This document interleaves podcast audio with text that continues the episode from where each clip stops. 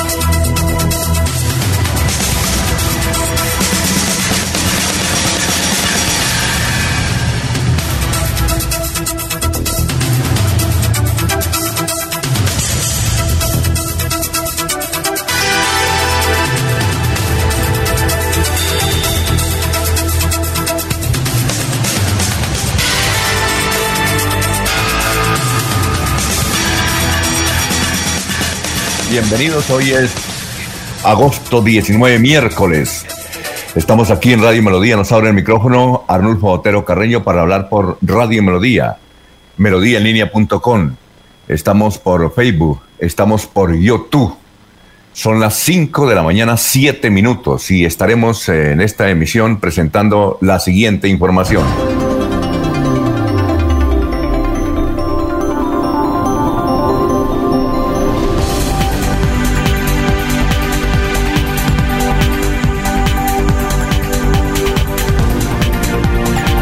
Hablaremos de una decisión que tomó una compañía que acaba de comprar Vijagual, el frigorífico que queda al norte de la ciudad de Bucaramanga, o como popularmente llamamos Matadero. Porcinos eh, de Vijagual se llamará ahora eh, la compañía Minerva del Brasil compró a Vijagual y sacó a los productores de porcino de Santander.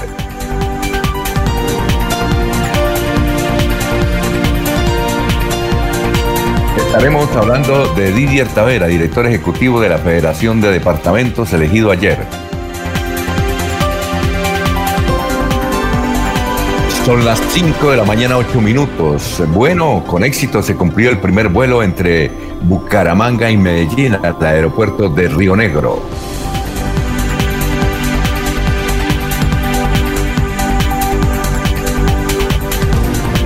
Hablaremos de los contratistas de la personería Bucaramanga que advirtieron ser víctimas de acoso laboral para nombrar cuotas políticas.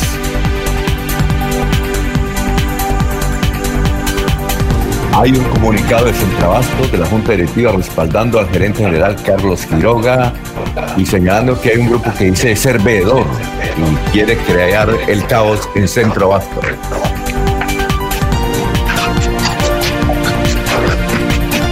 Desde luego estaremos mencionando las noticias a nivel nacional, una de ellas, la renuncia de Álvaro Uribe Vélez a su curul en el Senado y la investigación, así que estará en la eh, Corte Suprema de Justicia o en la Fiscalía.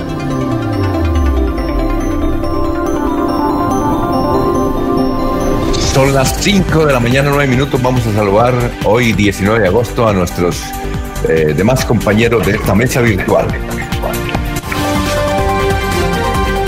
Laurencio Gamba está en Últimas Noticias de Radio Melodía 1080 AM. Hola Laurencio, ¿cómo se encuentra? Tenga usted muy, pero muy buenos días. ¿Qué más? Alfonso, pues bien, y hoy estoy en el centro de Bucaramanga guardando todos los protocolos de bioseguridad. Carrera 16 con calle 33 esquina como ya se dijo, hay normalidad en el suministro de productos, porque recordemos que aquí en el centro de Bucaramanga es donde eh, luego de pasar por abajo Chimita, los productos llegan para la comercialización. Y ayer el mismo presidente de la República, Iván Díaz, recibió el vuelo procedente de Bucaramanga, Lebrija, en el aeropuerto Río Negro. En el corregimiento de Berlín, municipio de Tona, se firmó el inicio de unidad regional en por el Gran Santander. Firmaron Silvano Serrano y Mauricio Aguilar Hurtado ese acuerdo para un manejo regional de las necesidades. El transporte organizado prepara protesta nacional por el incremento de la piratería terrestre o mejor de el transporte informal carros se desplazan con pasajeros y cargas sin permiso del Ministerio del Transporte, dicen los expertos. Para cumplir con el programa de gobierno y ante la negativa de la aprobación por el Consejo Municipal, el alcalde Carlos Romanas eh, adoptó el plan de desarrollo por decreto y también una serie de actividades que vienen cumpliendo desde la oficina o Secretaría de Seguridad y Gestión de Riesgo de Girón. Los niños COVID-19 son los que más cumplen. Tenemos un eh, informe especial desde San Andrés Islas. Y hoy vamos a mercar Alfonso en la Plaza Central de Bucaramanga. Eso sí hay que decirle a la gente que hay que cumplir con toda la bioseguridad. Al llegar aquí al centro de Bucaramanga, la policía le pide, le solicita o exige eh, cédula en mano para quienes quieran ingresar a este sector del centro de Bucaramanga, Alfonso. Muy bien, muchas gracias, Laurencia. Son las 5 de la mañana, 12 minutos. Ya nos están eh, saludando don Ramiro Carvajal de Deportivos Carvajal, Aníbal Navas Delgado, gerente general de Radio Taxi Libres, que tiene el teléfono 634-2222. Un saludo muy, muy especial para Jairo Macías, el ingeniero colombo argentino, Juan José Rinconosma, Perigan, Lino Mosquera, Pedrito Galvis, Pablito Monsalve. Seguimos saludando a nuestros compañeros, son las 5 de la mañana, 12 minutos. Julio Enrique Avellaneda está en Últimas Noticias de Radio Melodía 1080 AM. Bueno, doctor Julio Enrique, ¿cómo se encuentra? Tenga usted muy, pero muy buenos días. Alfonso, igualmente para usted muy buen día, para todos los compañeros en la red y por supuesto para toda, toda la amable audiencia de la potente Radio Melodía. Ayer se nos olvidó comentar que hace 31 años fue asesinado Luis Carlos Galán Sarmiento, ¿no? ¿Cómo se puede tiempo rápido? Eso fue el 18 de agosto, ¿no, doctor? Fue el 18 de agosto de 1989. César hizo mención, cuando hace la cronología de los sucesos de las efemérides, hizo mención, pero, pero por supuesto sí reconozco que, hemos debido profundizar, ¿no? Sí, efectivamente, Alfonso, porque se trata de uno de los grandes protagonistas de la historia nacional en la segunda parte del siglo XX y uno de los santanderianos más destacados igualmente en los últimos tiempos. Oye, ¿y del virus cómo va? Eh, estamos analizando que, cuando entrevistamos a Freddy Anaya, eh, y dijo que había, se había sido contagiado del coronavirus, le llegaron más de 400 recetas caseras, ¿no? Eh, uno, no uno no sabe cuál, cuál, cuál encontrar y hay de todas. Por ejemplo, ya están vendiendo moringa en forma abundante en la ciudad de Bucaramanga. Sí, el aguapanela, Alfonso, el, que el tinto también he oído decir, ¿no? Ah, ¿también? sí, también, cualquier cantidad de, de, como dice usted, fórmulas caseras, ¿no? Fórmulas caseras. Y Todas las aguas calientes, aguas calientes, con limón. Exacto. Y ayer una oyente muy asidua que tenemos en Florida Blanca, la señora Elda, quien saludamos porque ella siempre nos escucha temprano, nos dijo que hay una señora en Florida Blanca de 82 años. Este es un caso supremamente curioso. Y todos los de la casa tienen coronavirus y ella los atiende. Y a ella no le ha dado coronavirus con una formulita muy sencilla. Dice, dice ella, ella le ha dado resultado. Porque si todos los de la casa tienen coronavirus y ella los atiende, y ella tiene 82 años y obviamente los demás son menores que ella, pues es que le da resultado. Ella dice que coge el, el Vivaporú, las cajitas de Vivaporú y o los frasquitos y se unta Vivaporú en alrededor de la periferia de la nariz y de la boca. Así, mientras cuando los, y que eso es santo remedio, como dicen nuestras abuelas. Dice ella. ¿Sí? sí. Otros dicen que es la moringa. Bueno, de todas formas, ese, ese virus uno no, no sabe cómo tratarlo. No hay un... Y otra cosa que nos enteramos es que los laboratorios, por orden del ministerio el pasado viernes, los laboratorios no eh, toman muestras, que la gente vaya y diga yo quiero una muestra. Tiene que llevar una fórmula de un médico, un médico registrado ante la, ante la Secretaría de Salud de Santander y la Secretaría de Salud de los diferentes departamentos. No habíamos comentado esa circular. Vea, el ministro de Salud estuvo acá, pero las personas que han ido, por ejemplo, al laboratorio Higuera Escalante, quieren tomarse una. Dicen, yo me siento con una tos o he estado con gripa, quiero tomarme la muestra. No, traigan una fórmula de su médico, que es una decisión que se tomó a partir del viernes. ¿Ya? En fin, se dice mucho eso el coronavirus. Tal vez para controlar las, muestras, ¿no, Alfonso? Tiene unos materiales, unos, insumos, unas materias primas que de pronto se agotan y cuando se requiere a personas de quien se sospecha médicamente que, que puedan tener el virus, entonces se van a practicar el examen y ya hay escasez de insumos para ello. Yo me imagino que esa es la razón. Sí, y que la muestra de sangre que toman a veces no, no es muy efectiva, ¿no? Porque ahí detecta esto los virus, no concretamente el coronavirus, que la, la muestra efectiva es la que le, le, meten a uno el palito en la nariz y, en la garganta, que esa es la efectiva. Que la muestra de sangre no, no tiene ningún, ninguna efectividad, dicen eso. Bueno, son las 5. ¿Ah? 5 y Que la ciencia sea la que nos oriente y nos determine en ese sentido, ¿no, Alfonso? Muy bien, doctor Julio, ¿cuál es el día de hoy, el, el santo de hoy? Alfonso, hoy algunos eh, santorales hablan de San Juan Eudes, otros de San Ezequiel Moreno. Eh, quisiera referirme un tanto a San Ezequiel Moreno porque fue un santo que estuvo en Colombia, ¿no? Santo de origen español de la segunda mitad del siglo XIX, como la gran mayoría de quienes han ascendido al santoral desde muy joven.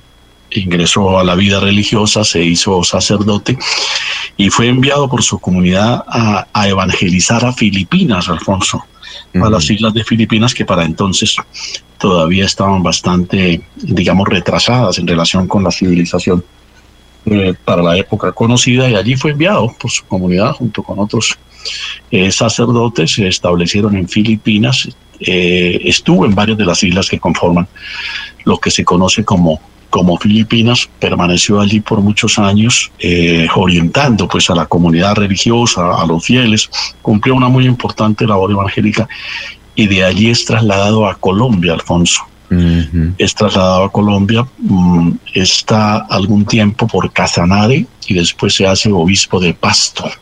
Ah, en donde cumplió con una gran dedicación, según relatan sus biógrafos, su labor evangélica, su labor de asistencia a los más pobres y por sobre todo a los enfermos, Alfonso. Fue un gran eh, asistente, un gran colaborador con las personas enfermas y, en particular enfermos de cáncer.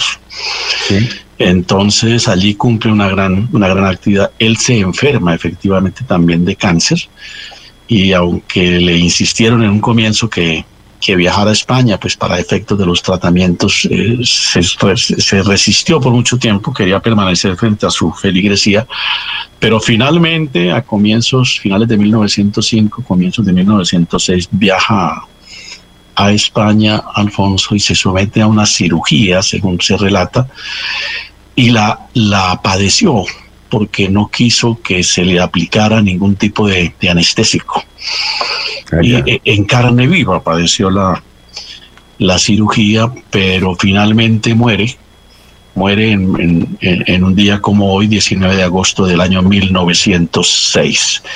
Eh, fue canonizado por el Papa Paulo VI y se le tiene como el enfermo, como el santo de los enfermos del cáncer. ¿Y cuál es la frase de hoy? Son las 5 de la mañana, 20 minutos. La justicia es la verdad en acción. ¿Eso de Joseph Joubert. Joseph Joubert. Joseph Joubert es uno de los intelectuales de la Revolución Francesa, muy amigo de los enciclopedistas, de, de Diderot, de D'Alembert, y entrañable amigo de Chateaubriand, ese célebre escritor, eh, también francés. Eh, era un intelectual, no, no, dejó ninguna obra en particular, era escritor, digamos, de, de textos muy breves, de artículos de agitación, eh, básicamente de, de, textos de contenido moral, ¿no? que cuando muere su viuda los recopila y Chateaubriand los, los hace públicos. Muy bien, vamos con más eh, compañeros. Son las 5 de la mañana, 20 minutos. Estamos en Radio Melodía. Jorge Caicedo está en Últimas Noticias de Radio Melodía 1080 AM. Jorge, ¿cómo está? Tenga usted muy, pero muy buenos días. ¿Cómo se encuentra? Don Alfonso, muy buenos días. Como siempre, feliz de compartir con ustedes esta mesa de trabajo y de llegar a toda la audiencia de Radio Melodía.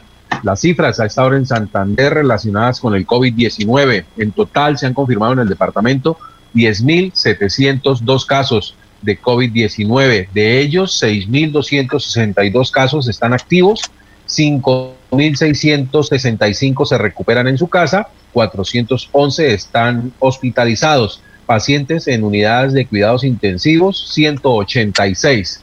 Y eh, a nivel nacional las cifras están en 489.122 casos positivos, eh, recuperados 312.323 y los decesos en Colombia se han registrado 15.619. Eh, ¿Cuántos decesos se produjeron ayer en el departamento de Santander? Son las 5.22. En Santander se registraron 14 muertes por COVID-19 en la jornada anterior. se registraron positivos, casos activos, eh, perdón, se registraron 455 nuevos casos. Ah, bueno. 5 de la mañana, 22 minutos. Seguimos con nuestros compañeros. Estamos en Radio Melodía. César Tavera está en Últimas Noticias de Radio Melodía 1080 AM.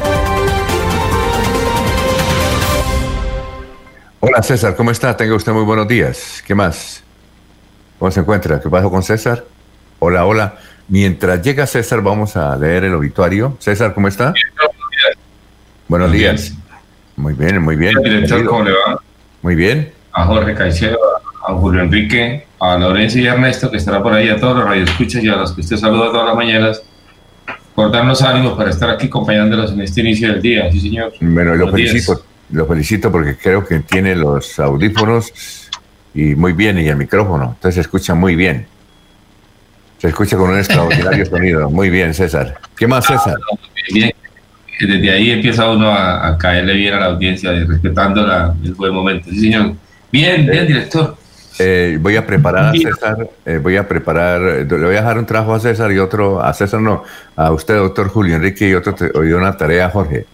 Doctor Julio Enrique, prepárese para su punto de vista si el doctor Uribe debe ser investigado por la Corte y por eh, la, ¿la qué? La Fiscalía. Ayer conocimos dos conceptos de gente importante, eminente, es magistrado de la Corte.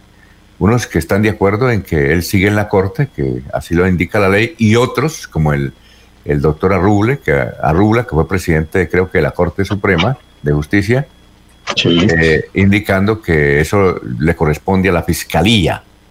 Bien, muy bien. Eh, y la tarea que le tengo a, Jorge es para que nos dé a conocer cómo va Francia con el coronavirus, las estadísticas, si allá el, virus está adelante o está abajo, porque tengo aquí un oyente en Santander que me dice que en, Francia a esta hora 12, 24 minutos del mediodía en Francia.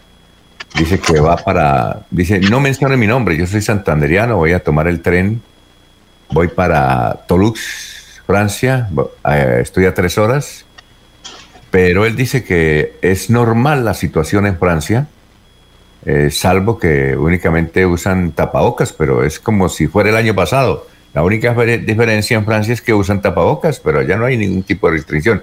A ver, César, eh, ¿Qué tenemos para hoy? ¿Cuál es el día de hoy? Hoy es un, día que está designado para celebrar tres cosas. El día, hoy es el Día Mundial del Orangután. Ah, ¿Hoy es el Día Mundial del Orangután? Una especie que está en, zona roja de, extinción, es un originaria de Asia, sobre todo de, de, Malasia, de la malayo, y es un, un, animal que pesa hasta 120 kilos y y, poniéndose de pie mide hasta casi dos metros el orangután. Y está en riesgo de extinción. Está en zona roja. Es un mico, ¿no? Es de los homínidos. Digamos, no es tanto como un mico, sino de los homínidos. Pero, se parece, ¿no? Tiene, claro, y, es esto, es el orangután, el chimpancé y el simio son las, son las eh, digamos, los primos hermanos del Homo sapiens. Eh, son de eh, ¿Eso es según la ONU? Eso según la ONU, digamos, del, orangután, porque está en zona roja de extinción y, bueno, y, es originario de Asia el orangután. El chimpancé y el simio son de África y este de Asia, también hay simios de Asia. Pero este orangután, ¿qué quiere decir para los malasios? Los catalogaban como orangután, quiere decir gente del bosque, según los, los nativos malasios, malayos. Llaman gente del bosque, los orangutanes desde tiempos atávicos, ¿no? Y el orangután tiene, han habido crueldades extremas con los orangutanes, incluso los, a las hembras orangutanas las han prostituido por ahí. Dan, datos, dan datos de tener eh, inteligencia eh, simbólica y presimbólica y son capaces de transmitir el conocimiento a las generaciones venideras, los orangutanes.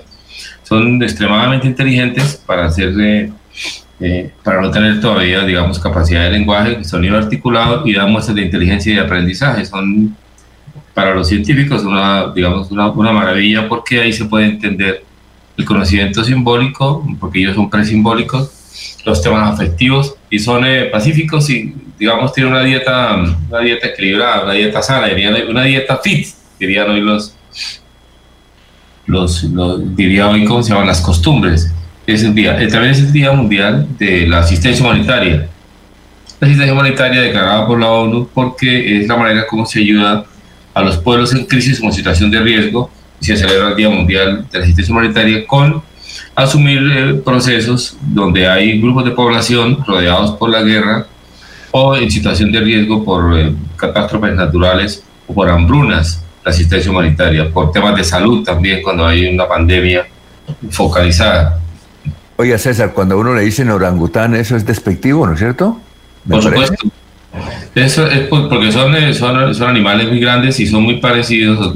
El 97% de la, del mapa genético está cercano al Homo sapiens, el, el, mapa genético del orangután, o sea, es muy cercano. Y uno se pone a mirarlos y efectivamente pues tienen eh, facciones parecidas al Homo sapiens. No se puede negar que eh, no es como se cree en el sentido común o por ahí, es que venimos de los simios, no son ramas eh, que eh, evolucionaron del, del homínido, entonces son diferentes ramas. Esa es una, el orangután, el simio, el chimpancé, y la otra es el Homo sapiens, que, y otra rama donde llegó el hombre de Cromañón, el hombre de Rhodesia, y el hombre de Neandertal, y la otra es el Homo sapiens. ah, que es la, rama evolutiva, el mapa evolutivo. Y hoy, un día como hoy, que tiene que ver con la comunicación, un día como hoy, Luis Daguerre se inventó lo que se llama el daguerrotipo, una fotografía con, con, sustancias químicas, se podía hacer una proyección de imagen y nació la fotografía. hoy, es el Día Mundial del Fotógrafo. Hoy es el Día Mundial de la Fotografía, ¿no? Eh, ah, de la no del fotógrafo, sino de la fotografía. La fotografía. Y se, y, y se junta el tema porque en 1843, en, en Francia, de, Luis Daguerre patentó el invento de que se podía sacar a través de una sustancia química, proyectar una imagen y, sacar la foto, y ahí, ahí se la fotografía. Y entonces para la ONU, la fotografía es la que da testimonio de la asistencia humanitaria y de la que da testimonio de todos los, eh, los animales en zona roja y lo celebra hoy el Día Mundial de la Fotografía. Un día como hoy también, lo, lo quiero nombrar, un día como hoy nació Bill Clinton, el presidente norteamericano del año 93 al 2001, Bill Clinton, el de los escándalos sexuales en el gobierno, pero Bill Clinton también recordado como un presidente para los norteamericanos de buena, de buena, de buena actuación. Bill Clinton nació en 1946, Bill Clinton tiene más o menos que 50, 74 años tiene Bill Clinton. Y es, ah, bueno, y recordando que para... ¿No, no, ¿en, qué, ¿En qué año? 1946. Entonces tiene... Tiene 70, ¿no? Tiene 70 y... 74 años tiene. Y Bill Clinton se recuerda en Colombia porque tuvo una amistad entrañable con Gabriel García Márquez, ustedes lo saben. Y en 1989 para nuestro país, el presidente Virgilio Barco, creo que era presidente Virgilio Barco, le declaró la guerra al cartel de Medellín. Varió la extradición por vía administrativa y confinó bienes y todo sospechoso de hacer parte del cartel de Medellín en los cargos públicos eh, empezó a ser separado e investigado. En 1989 el presidente Virgilio Barco le declaró la guerra al cartel de Medellín. Por eso, un año, un día después del asesinato de Luis Carlos Galán. Sí, y después ustedes ya saben los resultados, porque claro, el cartel de Medellín en, en convenio con hombres de, con instituciones y hombres de Estado los que asesinaron a Luis Carlos Galán. Y usted ya sabe el resultado de la guerra, de la declaración de la guerra del cartel de Medellín. Puede decirse que no salimos de ella todavía. Sí, señor. Muy bien, muchas gracias. Son las 5 de la mañana, 31 minutos. Vamos a una pausa, pero antes indicarles que Cofuturo, que está de aniversario, Cofuturo, estará, estará hoy con su unidad móvil en el norte de Bucaramanga, en el barrio Kennedy. En el barrio Kennedy estará Cofuturo. Un saludo para todos los que tienen que ver con Cofuturo, porque están de aniversario. Son las 5 de la mañana, 31 minutos.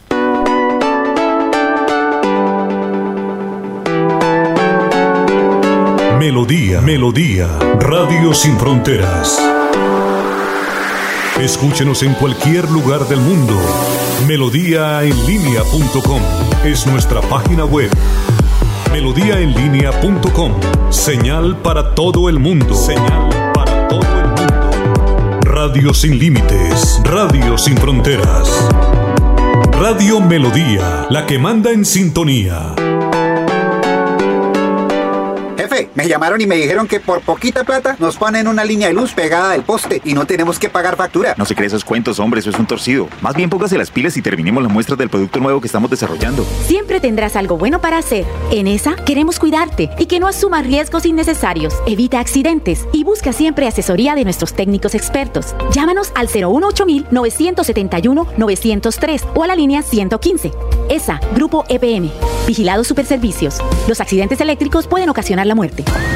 ¿Por qué tan alegre? Porque desde que tengo mi compra de cartera de financiera como Ultrasan, vivo la vida sin preocupaciones. ¿Qué? Sí, vivo tranquilo con las tasas especiales y sus excelentes plazos de pagos. Por fin encontré el alivio que tanto necesitaba. No esperes más. Solicítala ya. Sujeto a políticas de la entidad. Vigilada Supersolidaria inscrita a Focacop. Se va la noche y llega últimas noticias. Últimas noticias todos los días desde las 5 de la mañana. Empezar el día bien informado y con entusiasmo.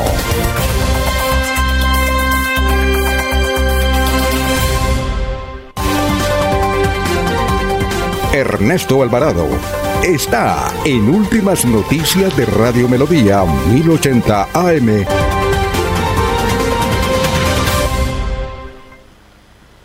Hola Ernesto, ¿cómo se encuentra? Tenga usted muy, pero muy buenos días.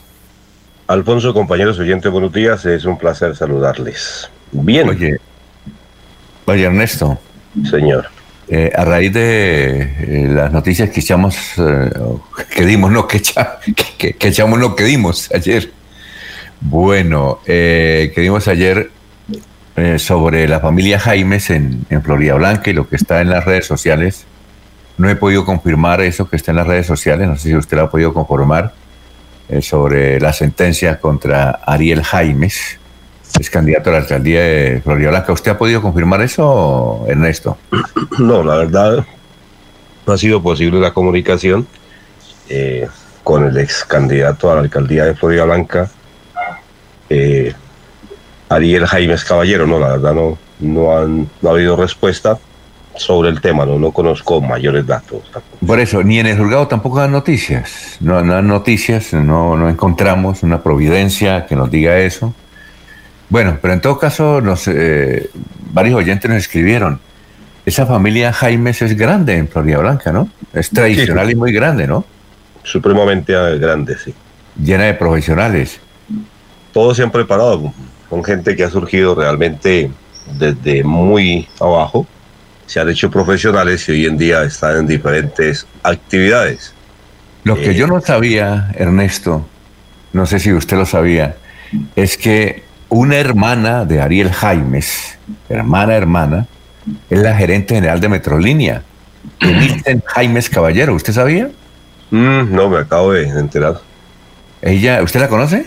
Mm, No, no, no la tengo así como activa. He tenido más contactos con, con Ariel y con Félix y con otros hermanos, pero con ella no. Por eso, no, no, no sabíamos. eh, nos ha sorprendido que...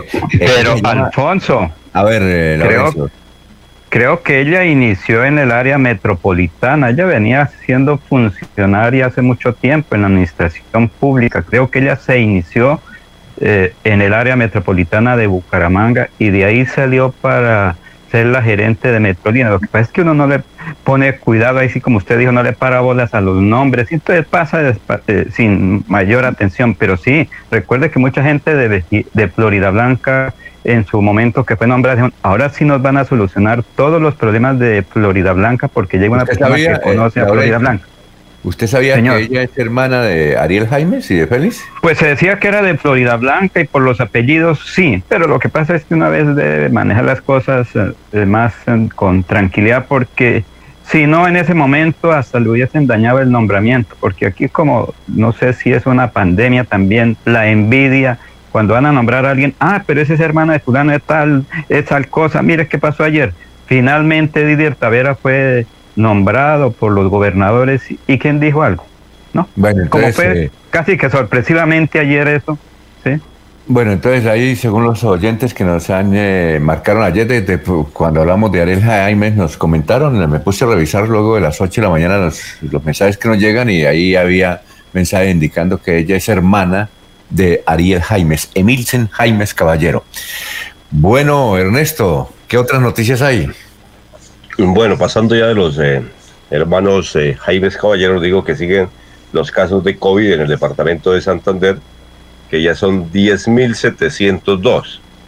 Eh, Bucaramanga con 4.467, Barranca Bermeja 1.864, Florida Blanca 1.907, Girón 878 y Pie Cuesta 680 únicamente para hablar del área metropolitana.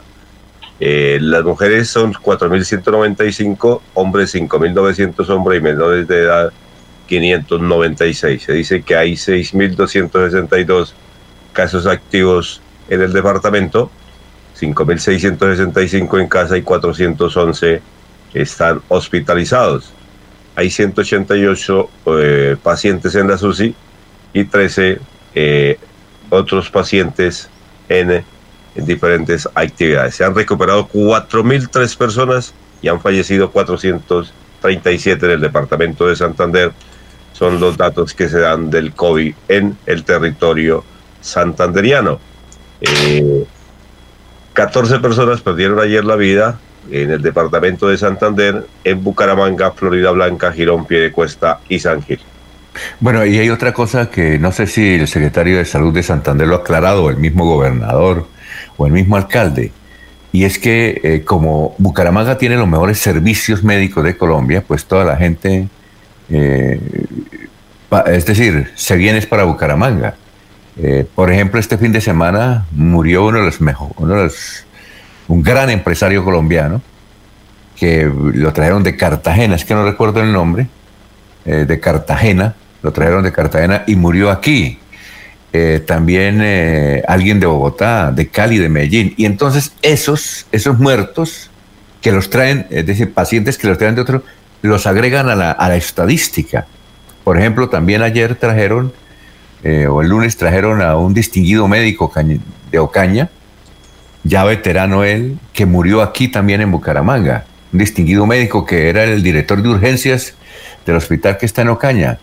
Entonces, eh, eh, no sé si el gobierno de Santander ha hecho claridad, por eso es que a veces las estadísticas de, son, no son muertos de acá, por decirlo de alguna manera, sino son personas que son traídas de otras partes de Colombia, porque como Bucaramanga es la ciudad que tiene los mejores servicios y las mejores clínicas además, con esos enormes, esos gigantes que son Fosunap y el Hospital Internacional, no sé si Ernesto eso lo, lo, lo, han mencionado o Laurencio, si lo han aclarado por parte del secretario de Salud o el gobernador, ¿no? Esas estadísticas aumentan es por eso, ¿no?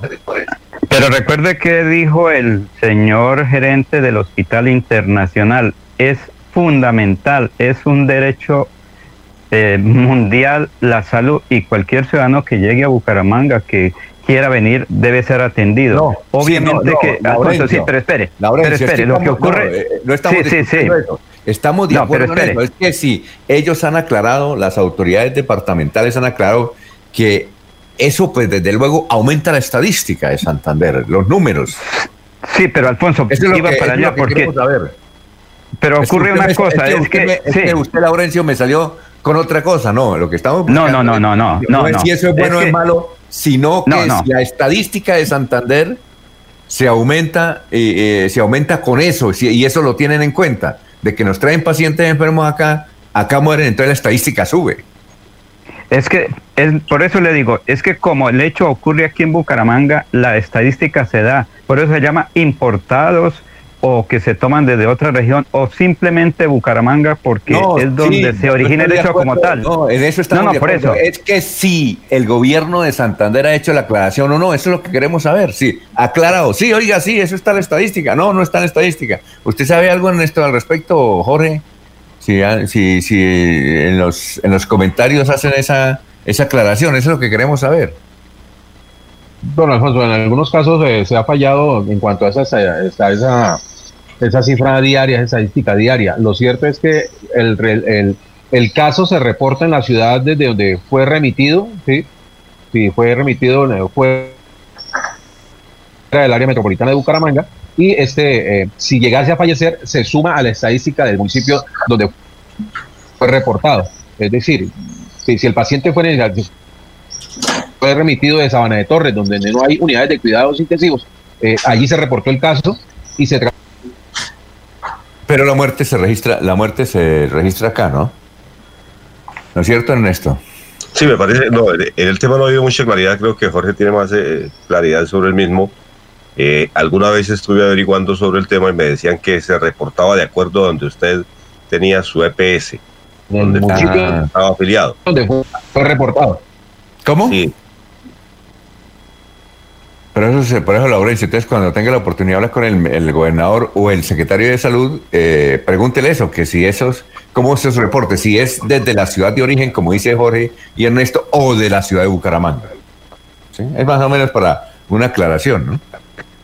Pues muchos dicen que es en el lugar que se ingresa y ocurre el hecho como tal, porque ¿dónde queda la partida de difusión? En el municipio, en el centro asistencial donde fallece el ciudadano. Ahí hay una situación un poco compleja porque, como le decía al comienzo, la atención es eh, general, pero el hecho de que la persona muera a veces se toma como en el sitio, porque por ejemplo, eh, lleva 15 días o un mes de haber sido remitido a Bucaramanga o llegó por su propia cuenta e ingresa a un establecimiento de asistencia, entonces se registra ahí. Obviamente, si es remitido tiene otra, otra situación diferente porque viene remitido de, Barranca. Recuerde cuando dicen vino remitido de Barranca. Otro es cuando la persona está aquí en el área metropolitana, ingresa a pie de cuesta al Hospital Internacional, a UNAP, entonces ah, se toma como tal, o que esté en el sector norte de Bucaramanga. Es que eso es muy complejo, Alfonso, porque como le dije al comienzo y usted me dijo con un tironcito de orejas, es que la medicina es general, entonces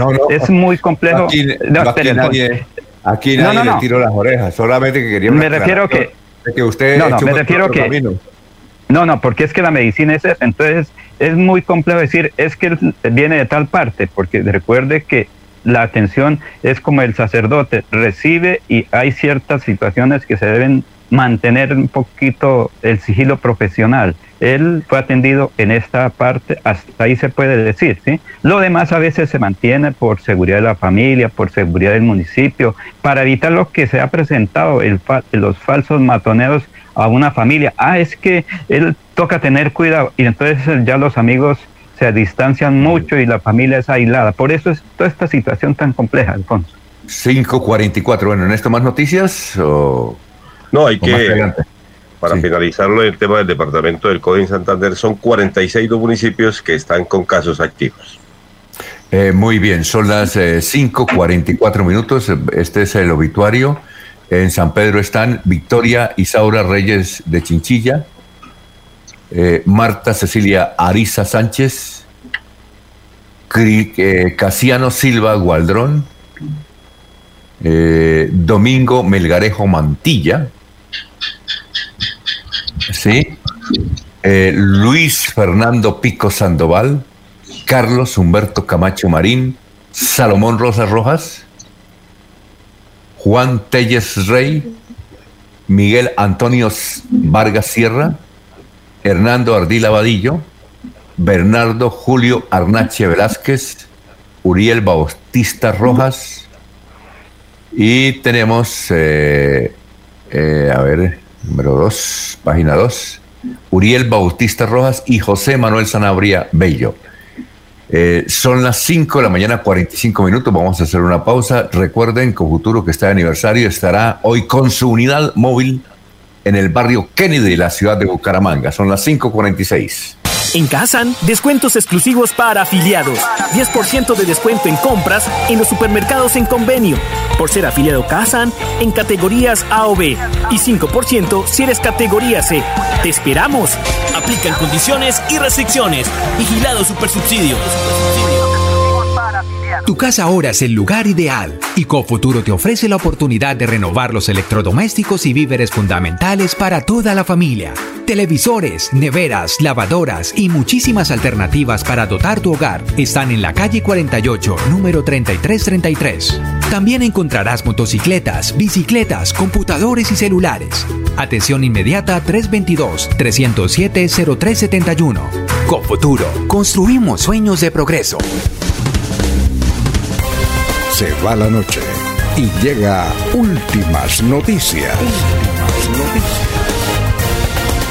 Todos los días, desde las 5 de la mañana, empezar el día bien informado y con entusiasmo.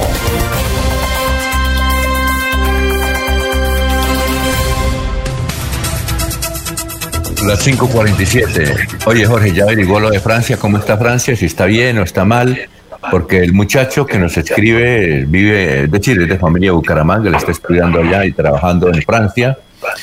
Allá nos dice que son las 12.47, dice yo quisiera hacerles un informe, pero, pero la garganta no, no, me, me es favorable en el día de hoy.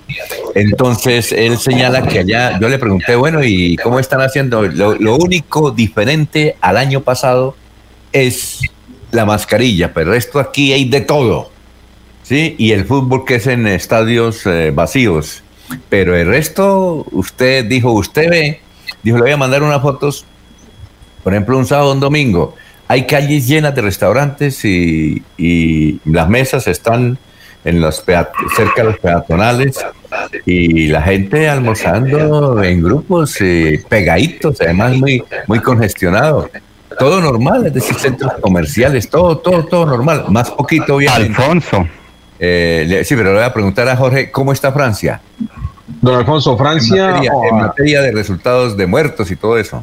hoy 19 de agosto, Francia, el último reporte se hizo hace dos horas, a las 2 y 31 minutos de la mañana, y tiene las cifras, las siguientes cifras, casos de coronavirus 221.267, fallecidos 30.451 y recuperados tiene 84.065 personas.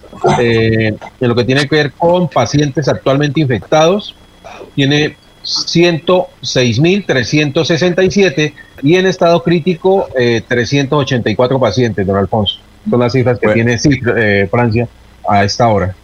Francia debe tener cuántos habitantes, voy a buscarle. Colombia tiene 50, ¿no? Pero Francia, a ver, eh, es un país de cuántos habitantes, no, no, de más o menos 80, 80 millones, no creo. 55 millones. ¿Cuánto, eh, Sergio? Eh, digo, César. Como 55 millones, sí, de Francia. España Bueno, tiene 66. 66 millones de habitantes. ¿Y cuántos muertos van en Francia? Dice usted. Eh, eh, ¿Cuántos muertos van en Francia y cuántos van en Colombia? Ya le repito, Francia hoy. Sí. Se me cerró la página. Ah, ya. Entonces, sí, ¿cuántos eh, muertos van en Francia que usted nos dice? Y eh, Colombia. En Colombia, en Colombia trece- tenemos 300, eh, 15.619 muertes. 15.000. ¿Y, en- ¿Y en Francia cuántos van? Algo así como Ya- ya 30 mil, le- dijo se me, ha- se me ha cerrado la plataforma. Ah, ya, ya. Algo así como 30 mil, dijo Jorge, me parece. Ah, bueno, entonces sí, sí han aumentado allá. Entonces le están parando bolas. Hay aumentos diarios. En También Francia diarios, ¿no? Sí, no hay. Pero eso es que me parece raro. Me parece raro. raro, Don raro, Alfonso, raro. eh, no, no es solamente ver si, si el restaurante está en servicio o no, sino también ver cuáles son las condiciones para que ese restaurante esté abierto. Pero se, seguro Pero, Al- que, eh, Alfonso. usted nos dijo, usted nos dijo que eran como, me recuerdo unos 30 mil muertos. Aquí van 15. Eh, tenemos el mismo número de habitantes. Y allá están, listo, allá no, no le están parando bolas al asunto. Sí, con tapabocas, obviamente. Eh, los estadios están, eh, no, no hay gente. Pero dice que las actividades son normales. Dije, hágame un informe de eso. Dijo, estoy cuando tenga la garganta hago un informe, pero en Francia está normalmente, es decir, allá es todo normal. Allá es todo Pero normal. Alfonso, recuerde que hace 29 años un deportista colombiano no ganaba allá y el pasado fin de semana un colombiano, Martínez, ganó el Tour del Avenir, creo que se dice. Entonces No, allá... no, y-. El Dopiné. sí, claro. Dopiné, ¿no es Por cierto? Ernesto, Dopiné. que Y es eso es en Francia, pero eso es en Francia. Y entonces eh, allá se, se da cuenta usted en las imágenes de televisión que la gente salía a las vías públicas con tapabocas y cumpliendo todos los protocolos.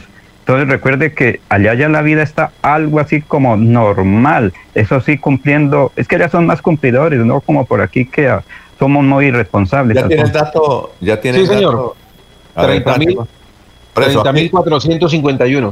mil. por eso, aquí- 30.451. Ah, bueno, allá, allá se están muriendo más entonces. Parece que no le... Y aquí llevamos 15 mil y tenemos más o menos la, más o menos la misma Por población. 10, 10 millones, 16 millones de habitantes un- más. Sí, más, pero entonces y, y allá tienen 30 mil y aquí tenemos 15 mil. Mire, Ah, Y la cifra de recuperados también está bastante baja, don Alfonso. Francia tiene 84.065 recuperados. Colombia ya supera los 200.000, los 300.000. Ah. 312 mil, Jorge. Es que el- el- la situación es la siguiente, director. Sí, cuénteme. La siguiente, la situación es que la pandemia, el- la COVID-19, sorprendió a los mayores en los hogares geriátricos y en los pueblos sorprendió a los mayores, a la gente mayor y a la gente con enfermedades de base.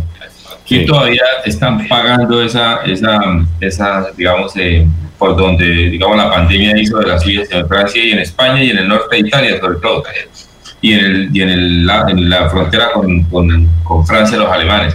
Y lo que sucede es que allá para el gobierno ha sido muy difícil, porque así hay que decirlo, una de las sorpresas del mundo es que el discurso ese de que los europeos eran muy disciplinados, eso no es verdad, son absolutamente disciplinados, no han querido acatar las normas de bioseguridad y han preferido y han preferido optar por, por la, digamos, por la, confrontación de la pandemia, con el que quiera quedarse con el que quiera, con el que quiera no. Y el Estado se ha, digamos, ha hecho lo, en ese sentido, evita las aglomeraciones y, y el comercio, pero la gente ha asumido el tema y lo, ha, y, asumido porque esa es la mentalidad que en ese entorno está desenmascarada con la COVID, ¿no?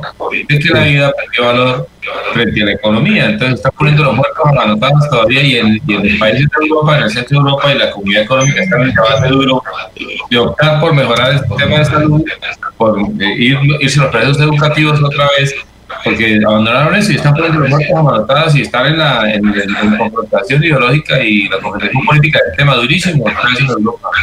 Ah, bueno, perfecto. Muy bien. Son las 5.54. Oiga, doctor Julio. Doctor Julio, ¿nos escucha? Estamos en Radio Melodía. Doctor Julio. Si abre el micrófono. Sí, lo oigo, Alfonso. Bueno, eh, ¿cuál es su opinión? ¿El proceso de Uribe debe estar en la Corte o debe pasar a la Fiscalía? ¿Cuál es su opinión advirtiendo que hay eh, expresidentes de la Corte que dicen que debe seguir la Corte y otros, como el doctor Arrubla, que debe bajar a la Fiscalía. Sí, a ver, Alfonso, pero hagamos primero como un marco contextual, ¿no? Eh, eh, la figura del fuero establecida en favor de los congresistas establece que ellos solamente podrán ser juzgados por la Corte Suprema de Justicia y ese es el juez natural de los congresistas cuando de juicios contra ellos se trata. Hasta el año 2008-2009 los congresistas renunciaban a su calidad de miembros del cuerpo legislativo con la pretensión de eh, regresar a la justicia ordinaria, es decir, salir de, de las manos del juez eh, llamado Corte Suprema de Justicia.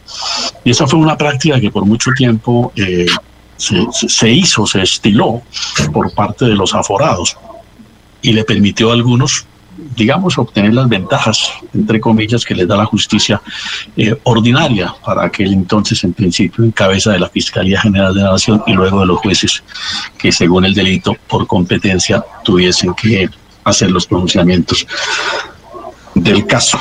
Pero con el año, el año 2011, si mal no estoy, la Corte Suprema de Justicia en una providencia determinó que esa renuncia estaba supeditada para los efectos de la continuidad del proceso al análisis de dos aspectos. En primer lugar, si el delito tenía relación con su elección o su llegada al cargo de congresista, es decir, si eh, realizó conductas que le permitieron llegar al cargo de, congresista, un poco la situación de Aida Merlano, por ejemplo. Y de otra parte, si eh, el delito tiene relación con el ejercicio de sus funciones como congresista, que dijo la Corte, si una cualquiera de estas dos circunstancias se dan, el delito así renuncie a su condición de congresista, el proceso debe continuar en manos de la Corte Suprema de Justicia. En esos términos se definió jurisprudencialmente la solución del conflicto.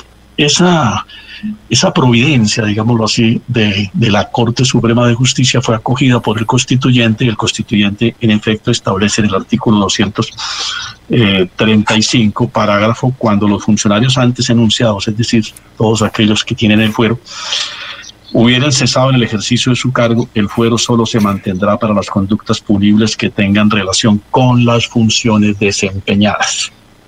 Entonces debe ahora la Corte Suprema de Justicia entrar a determinar si la conducta por la cual está investigando al expresidente Uribe digamos que es claro que no tiene relación con su elección como senador, pero si el delito tiene relación con el ejercicio de sus funciones como senador, ahí se va a centrar la gran discusión.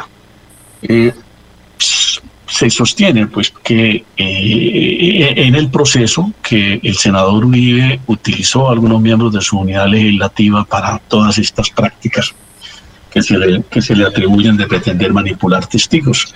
Algunos de, algunas de las personas que están vinculadas a su, a su grupo de trabajo parece que, que, participaron o se prestaron bajo la dirección del senador Uribe, según las piezas procesales, por supuesto, hasta el momento fragmentariamente conocidas, eh, se prestaron para, para esas conductas indebidas. Entonces, el análisis se centra en determinar si esa práctica en la eventualidad de su existencia está relacionada con el ejercicio de las funciones como senador. Pensaríamos, Alfonso, tres cosas.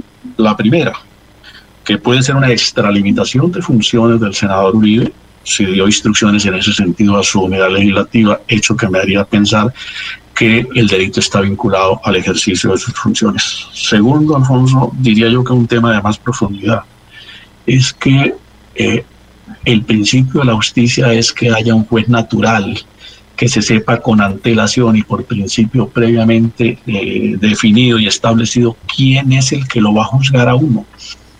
Los procesados no pueden escoger el juez, Alfonso, según sea su conveniencia. Por eso es un principio determinante de todo sistema procesal tener claro cuál es el juez que en la eventualidad de un delito le corresponde asumirlo. Y los ciudadanos saben con antelación cuál es el juez que debe conocer de su causa o de su proceso. Entonces, eh, ese, ha sido un punto que se controvertía cuando eh, antes del pronunciamiento de la Corte Suprema a que me he venido refiriendo. Había algo de razón, hay que admitirlo, en los congresistas cuando renunciaban al fuero para buscar que la justicia ordinaria los juzgara. Era que no existía la doble instancia para aquel entonces en la Corte Suprema de Justicia. Y, y eso de alguna manera validaba o legitimaba el, el, por qué renunciaban al fuero. Pero después de la reforma constitucional que estableció ya la doble instancia, la sala de instrucción y la sala de juzgamiento en la Corte Suprema de Justicia, como que perdería peso ese, ese, esa legitimidad a renunciar al fuero, al fuero eh, congresional para ser juzgado por la Corte Suprema de Justicia. Y el tercer elemento, Alfonso, es que pues uno espera que haya coherencia del presidente Uribe, porque hace dos años, cuando se conoció el llamado de indagatoria que profirió el magistrado Barceló, el presidente eh, anunció su decisión de renunciar. Y, y, en algún momento se pensó que se iba a hacer efectiva, solo que las conversaciones con sus compañeros de, del grupo político lo hicieron desistir. Pero para aquel entonces el presidente manifestó claramente que el hecho de su renuncia no significaba, y es más, utilizó la expresión por honor, no significa por honor que yo vaya a pretender renunciar a que la Corte Suprema adelante mi juzgamiento. Entonces, bajo, bajo esos tres parámetros pensaría uno, eh, y sobre todo los primeros que son de carácter jurídico, pensaría uno, Alfonso, que eh, la Corte debería seguir adelantando el proceso. Ah, y el último argumento, el último argumento, creo que es el de coherencia, es decir, si el presidente Uribe renunció, ayer en la carta de renuncia dice que no tiene garantías, pero cuando uno no tiene garantías en un proceso debe contravertirlas en derecho decir, a través de los instrumentos que están establecidos en el curso del proceso para impugnar a los jueces, para eh, manifestar o demostrar la ausencia de garantías. Eh, digo coherencia en el sentido de que hace dos años dijo que si renunciaba no era para eludir la acción de la Corte, pues si ahora renuncia, entenderíamos que tiene exactamente la misma finalidad, no renunciar al fuero por, para que la Corte lo continúe juzgando. Aunque, aunque sí, eh, aunque en un trino, es que tenemos que ir a unos mensajes, César, si quiere, después del corte. Aunque en un trino, eh, el doctor Uribe dice que él quiere seguir en la corte. Eso en un trino, ya lo voy a buscar. Por eso digo, sería coherente, eso sería lo coherente de acuerdo. César, lo, suyo es largo o cortico, porque es que tenemos que ir a unos mensajes. Cortico. A ver, pero, a ver. Cortico, eh, aprendiendo ahí la lección de, sentido común del sistema judicial colombiano de, parte de Julio Enrique, pero es lo siguiente, esto no es una justificación, sino una comprensión del tema. Uno como reo, uno como reo le pregunta a su abogado, bueno, abogado, ¿por cuál es el camino donde a mí mejor me va? Y el abogado le dirá cuál es el camino que mejor le va. Y haciendo una, una metáfora fuerte que me pidiendo excusas ahí porque no tengo otra, es un poco el gatito encerrado, cómo logra salirse de la jaula. Entonces, eh, tiene derecho a la, a la estrategia, eh, digamos, de, defensa, ¿no? Está buscando el gatito encerrado cómo poder saltar la tapia. bueno, el reo no tiene derecho a defenderse. Estoy totalmente de acuerdo, totalmente de Ah, acuerdo. bueno, a está en eso, se está es portando. que la, la discusión es si el derecho a la defensa permite que uno escoja el juez. Exactamente. Entonces, Es, es el principio procesal que se cuestiona, ¿no? él está Si la la oportunidad, Ahí está el debate. Sí, sí, eso sí resquebrajaría cualquier sistema judicial. Exactamente. El gran problema es el siguiente. Entonces, para allá iba yo, eh, director, y permítame. Pero, pero, pero rápido, César, que vamos a mensajes. Se aprovecharon ahí y el, y el debate es ese. El debate es que es la segunda vez, es la segunda vez que el expresidente Uribe pone en crisis el, el- el ordenamiento jurídico de Colombia. La primera vez fue cuando hizo la trampa con la reelección, el ardid, la argucia, y la segunda vez es esta. Muy bien, son las seis y tres minutos, estamos en Radio Melodía. Aquí Bucaramanga, la bella capital de Santander. Transmite Radio Melodía, estación colombiana, HJMH, 1080 kilociclos, 10.000 vatios de potencia en antena, para todo el oriente colombiano. Cadena Melodía, la radio líder de Colombia. Un especial saludo a los habitantes de Bucaramanga y Santander. Les habla el doctor Javier Aristizábal. He investigado las plantas medicinales colombianas por 20 años. He creado la terapéutica natural al altel para tratar las principales enfermedades de los colombianos. Estoy con ustedes de 10 y 30 a 11 de la mañana por esta emisora. Estoy seguro que lograré cosas interesantes en la salud de todos ustedes.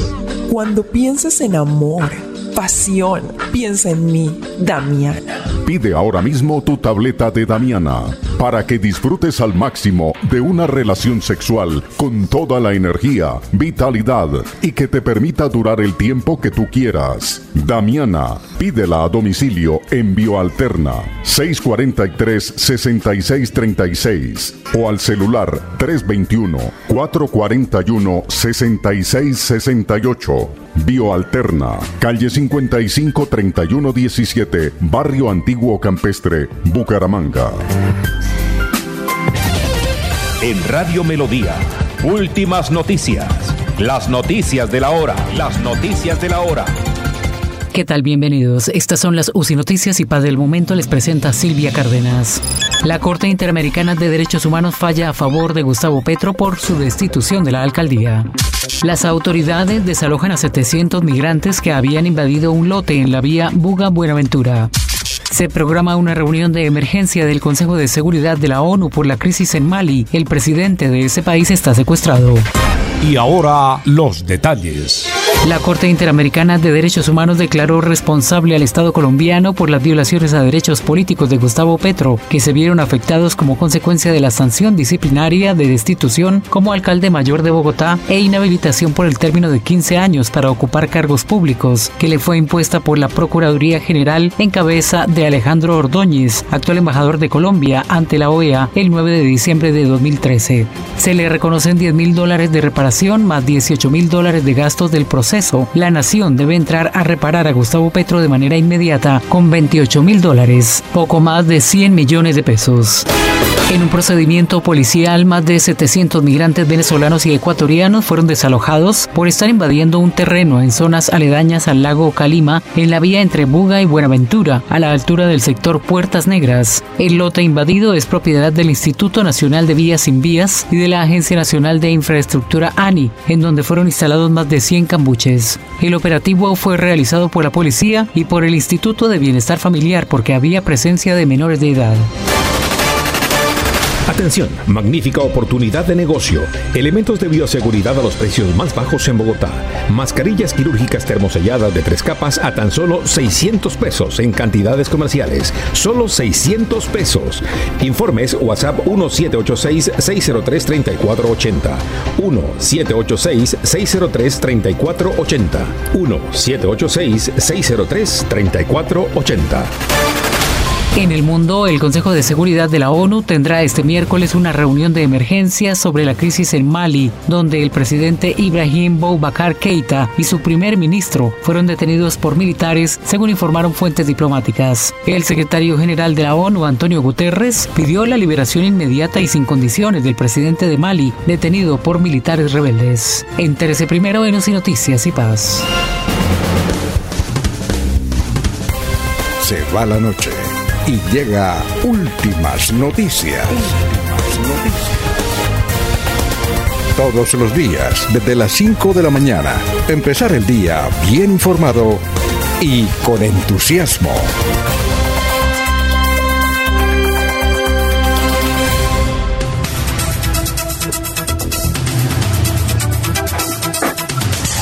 Muy bien, son las 6 de la mañana, 8 minutos, estamos en Radio Melodía. Eh, estábamos tratando de comunicarnos con el señor Hipólito, Hipólito Ruiz, que es un dirigente eh, eh, caprino, no, caprino no, porcino del departamento de Santander a raíz de una decisión que tomó Minerva. Minerva es una empresa, una multinacional del Brasil que no sabíamos, compró hace unos días Vijagual, el frigorífico. Lo compró Por ahí tengo un eco. No sé si usted escucha un eco de quién será. A ver si cerramos los micrófonos. ¿Usted escucha un eco? César o Julio, ¿usted escucha un eco, Julio? Sí, Alfonso. Sí, hay un eco, sí. sí hay un... ¿Será duendecillo. Un duende, ¿no? Eh, bueno, pero. Aló, aló. El eco. Ya menos. Yo creo que cerrando los micrófonos se puede superar esa situación. Decíamos que el frigorífico Vijagual, eso lo compró eh, el doctor Serrano, el que era dueño de Distraves, Pacho Serrano, lo compró con los hijos de Alberto Montoya Puyana. Pues aquí los ganaderos están muy contentos porque santanderianos y santanderiano apoya a santanderiano. Eso muy bien. Eh, La organización Quiques, pues, compró el Vijagual, el frigorífico Vijagual, que a propósito, esa organización Quiques había, eh, había mencionado... Enrique Muñoz, ese se llamaba Enrique Muñoz, recuerdo. Sí, Era Enrique también Muñoz. socio. Pero a la- en, ulti- en las últimas horas, el frigorífico Vijagual dio una circular a los productores de porcino del departamento de Santander indicando que a partir del 28 de agosto van a cerrar sus puertas. No van a permitirles el frigorífico y lo que quiere hacer este grupo de brasileños que se está tomando ya porque compró la planta del norte de la ciudad de Bucaramanga va a hacer su producción directamente ellos, para, desde luego, el abastecimiento aquí local y eh, la exportación. Pero, desde luego, los, a ver si las autoridades, como el gobernador de Santander, los alcaldes del área metropolitana y el mismo ministro de Agricultura, ayuda a los porcicultores santanderianos, porque de cuando acá, claro que eso es legal y, y se hizo normalmente, eso los porcicultores no están diciendo que eso sea ilegal, sino, pero ¿cómo es posible que una compañía llegue se apodere de una planta tan grande como Vijagual y saque de taquito? Lo sacó, hay una circular, ellos no pueden desmentir eso. Sacó de taquito a los productores santanderianos. Nos imaginamos también que ellos van a traer gente por ahí del Brasil. No sabemos si en materia laboral eso se permite en Colombia. Doctor Julio, eh, una pregunta. Eh, ¿Una compañía puede traer todo el personal extranjero que quiera? ¿No hay ninguna limitación? Alfonso, para que un extranjero pueda laborar en Colombia tiene que tener previo permiso del Ministerio del Trabajo. El Ministerio analizará esas circunstancias. Ah, pero no existe un determinado número de personas que trabajen eh, en una empresa, por ejemplo, santanderiana, no extranjera, no, no existen limitaciones al respecto. Si cumple con todas las, eh, las disposiciones, puede el número que quiera traerse y trabajar aquí en, en Santander. No le podría afirmar con certeza, no lo tengo presente en momentos que hay puntualmente un número en ese sentido. Pero obviamente cuando el ministerio valora la llegada de personal extranjero a Colombia, determina que, eh, juzga si, si ese personal eh, existe en Colombia, es decir, si hay técnicos calificados, si hay operarios calificados para evitar que se produzca el desplazamiento de la mano de obra nacional. Muy bien. Mientras conseguimos entonces a los invitados, también vamos a, trabajar, a hablar con el doctor Germán eh, Tapias, eh, Tapias Pinto, que es otro joven productor santanderiano, a ver cuál es la posición de ellos. Por ahora vamos con noticias a esta hora. Don Ernesto, lo escuchamos. Son las 6 de la mañana, 13 minutos. Bueno, hay que manifestar que por quitarse una camiseta se podría perder la final de la Champions el brasileño Neymar. el reglamento indican los expertos, dice que no se puede intercambiar camisetas y las cámaras de captaron a Neymar cambiando la misma, lo que le daría 12 días de sanción. Esto eh, trae como consecuencias que no podría jugar la final el brasileño que ayer fue la gran figura. Todo lo que pasa. Hoy, hoy hay partido, Ernesto. Hoy hay partido, ¿verdad? De coronavirus. ¿Hoy hay partido? Sí, hoy hay partido. A las 2 de la tarde juega el León y el Valle. El ganador enfrentará al equipo de Neymar, que seguramente se perderá la final. Ah, bueno. Entonces vamos con. ¿Tiene noticias, don Ernesto? ¿Aló? Eh, más noticias en Girón. La secretaria de Educación del municipio eh, finalizó la primera semana de entrega de raciones alimentarias para el sector urbano en un acercamiento que se esperaba beneficiar a cerca de 11.200 estudiantes de colegios oficiales en los niveles preescolar, primaria básica, secundaria y media secundaria. Según las cifras oficiales, eh, la, proyección estaba sobre estos datos de los alumnos de los colegios Nuestro Señor del Belén, Gabriel García Márquez, Luis Carlos Galán Sarmiento, Mario Morales Delgado, Facundo Lavas Mantilla y las respectivas sedes de cada institución. Bueno, eh, eh, dice en Girón que esta semana se inicia la segunda entrega en el sector urbano. Las redes de la alcaldía se difundiría de toda la información bueno, eh, eh, tenemos al doctor, eh, al señor Hipólito Ruiz en la línea. Señor Hipólito, tenga usted muy buenos días. Él es un dirigente de, la, de los porcicultores santanderianos. Tenga usted muy buenos días, le saludamos de Radio Melodía. Muy buenos días a usted y a todos los radioyentes. Gracias por este momento que nos dan. Bueno, ¿usted cómo ha recibido, cómo ha recibido esta decisión de la compañía Vijagual ahora en manos de brasileros de sacarlos a ustedes de Taquito? Pues sorpresivamente porque cuando se construyó Vijagual había unos acuerdos en los cuales Vijagual pasaba a ser las veces de planta de sacrificio municipal. Y hoy en día el señor Francisco Serrano, presidente de Vijagual, los está desconociendo. Eh, porque eh, él los está desconociendo o la compañía del Brasil.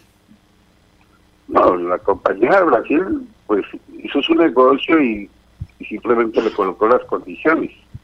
Pero el señor Francisco Serrano debe saber que habían unos acuerdos los cuales Vijagual tenía el propósito de cumplir con los la planta de sacrificio a nivel municipal y solamente y tenía que cumplir con el sacrificio tanto de ganado mayor como de ganado menor.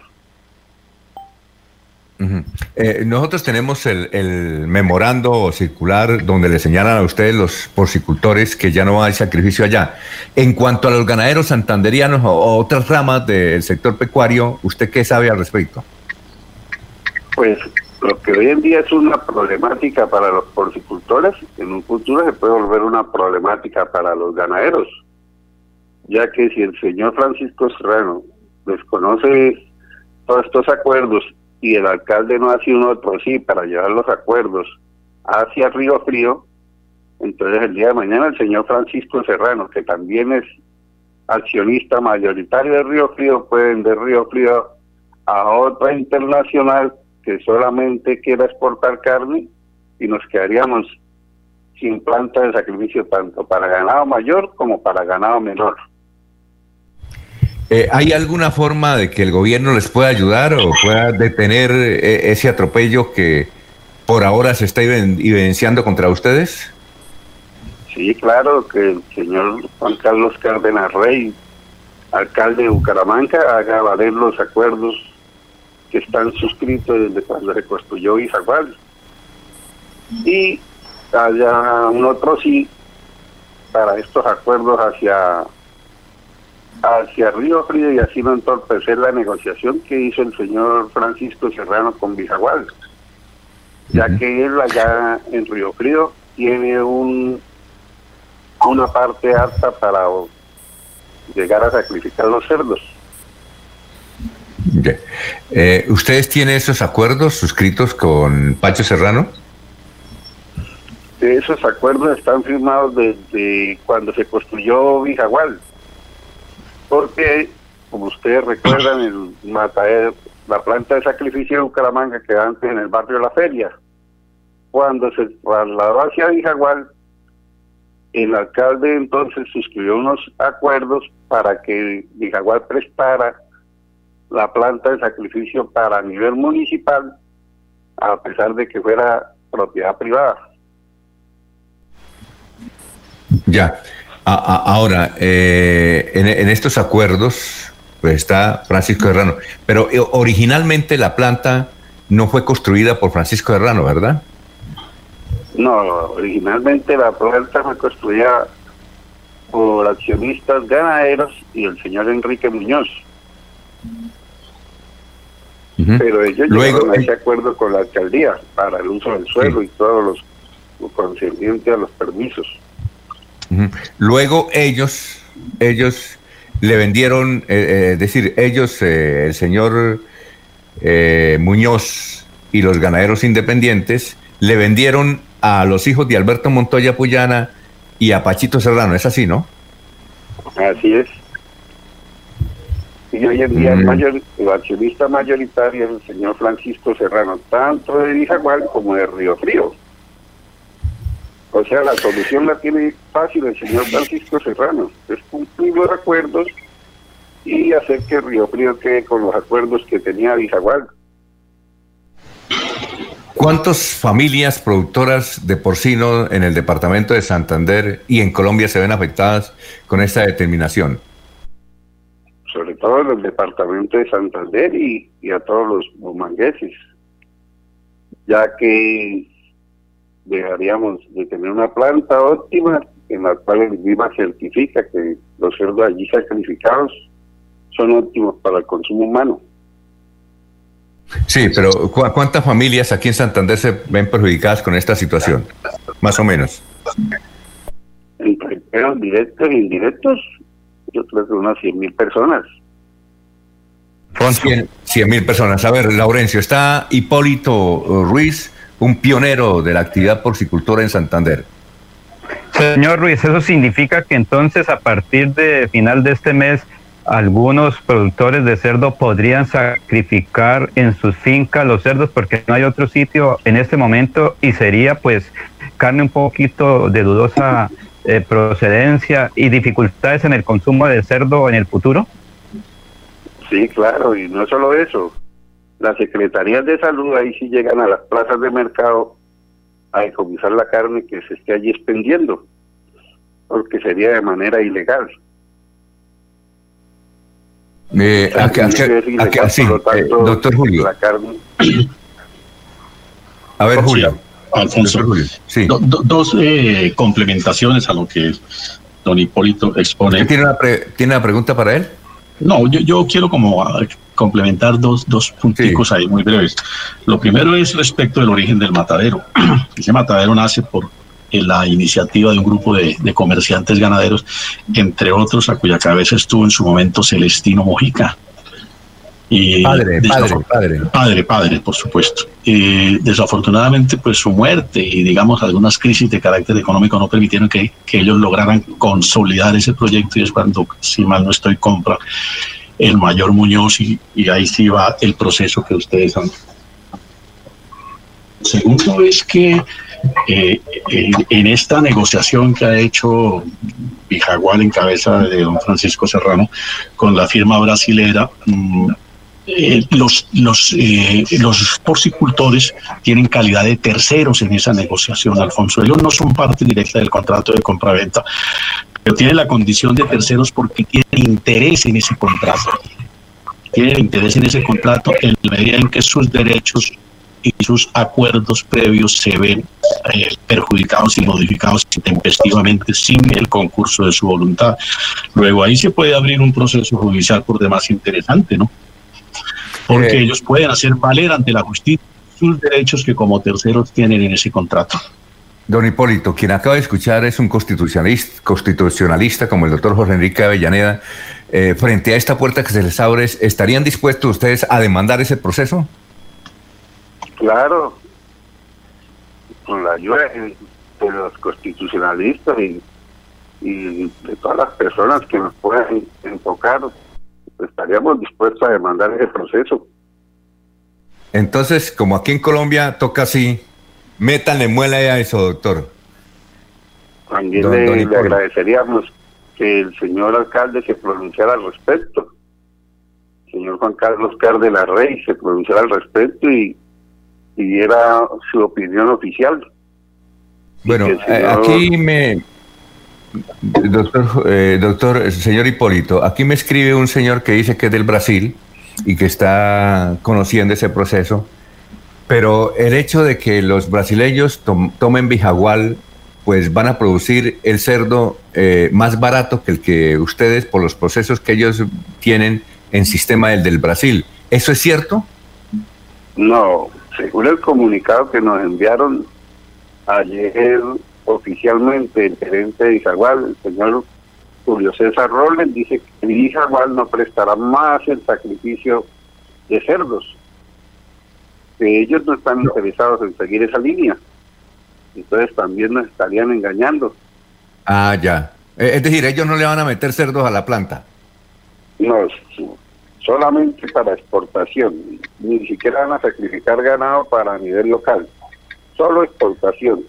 El ganado para nivel local lo va a sacrificar Río Frío. Ah, bueno, eh, muchas gracias a usted, don Hipólito Ruiz. Estaremos eh, mirando cómo se desarrolla esta situación, ¿le parece? Gracias a ustedes por tenerlo en cuenta y, y por su colaboración que lo puedan dar. Muy amable. Son las 6 de la mañana, 25 minutos. Recuerde que estamos en el aniversario de Cofuturo y Cofuturo hoy va a estar con su unidad móvil en el barrio Kennedy. Son las 6, las 6 de la mañana, 25 minutos. ¿Pensando en cómo impulsar tu negocio? No te preocupes. En Financiera como Ultrasan, hoy más que nunca estamos contigo. Si eres microempresario independiente y necesitas capital para invertir en tu negocio, solicita tu crédito independiente y disfruta de bajas tasas de intereses y condiciones especiales. En Financiera como Ultrasan, nuestra pasión por cooperar nos inspira a avanzar juntos. Para seguir adelante, crédito educativo en línea. Ingresa a www.cofuturo.com.co. Tenemos la tasa de interés más baja del mercado, 1% para el segundo semestre de 2020. Atención telefónica 318-717-3270, 322-306-0066 y 316-544-4253. Cofuturo, construimos sueños de progreso.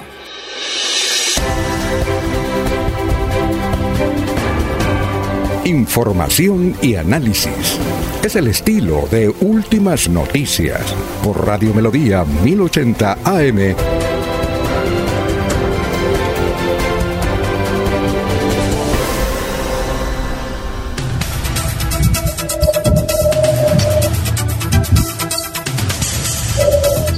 Son, eh, sus noticias son las 6 de la mañana, 26 minutos. Don Alfonso, don Alfonso, un poco más de ampliación con respecto a la noticia de la suspensión del beneficio de la línea de porcinos en el frigorífico de Bijagual.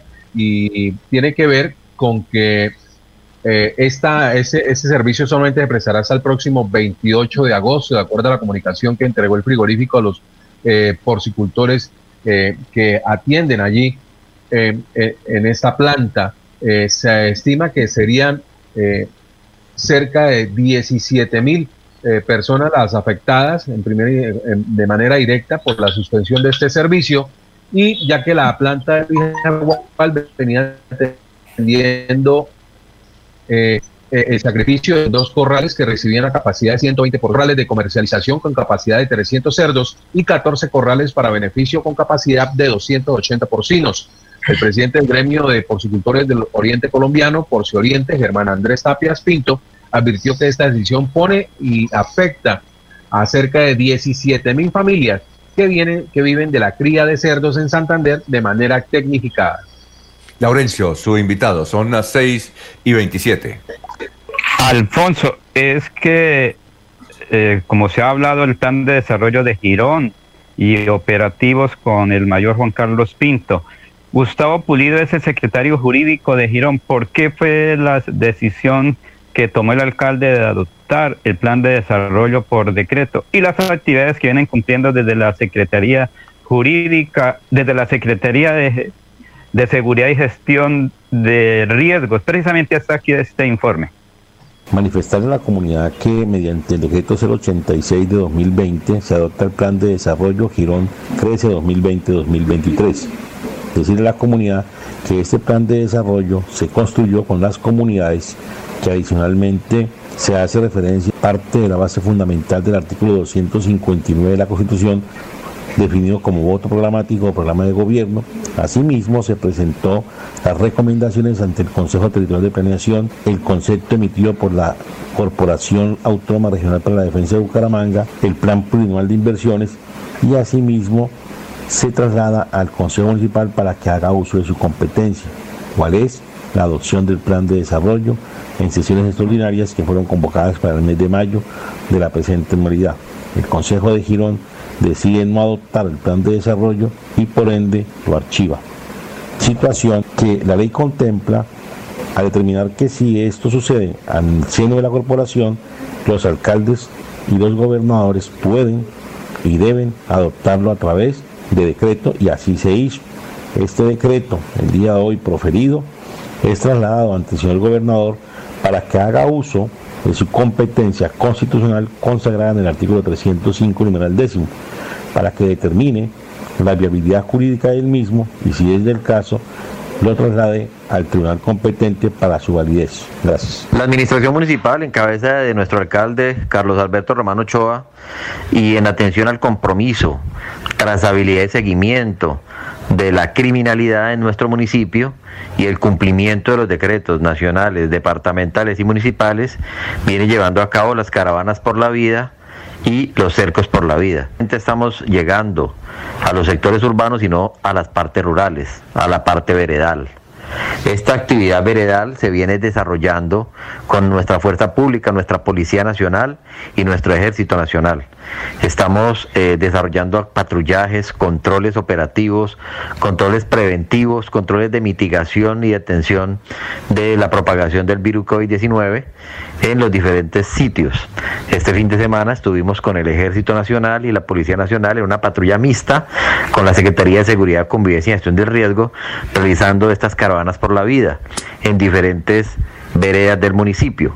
Veredas tales como el Zancudo, Llano Grande, Chocoa, Chocoita, Palo Gordo, entre otras veredas que vamos a estar patrullando todos los fines de semana, con el fin de aunar esfuerzos entre autoridades, administración municipal y comunidad, con el fin de desarrollar actividades de prevención, de actividades operativas y actividades de contención frente al COVID-19.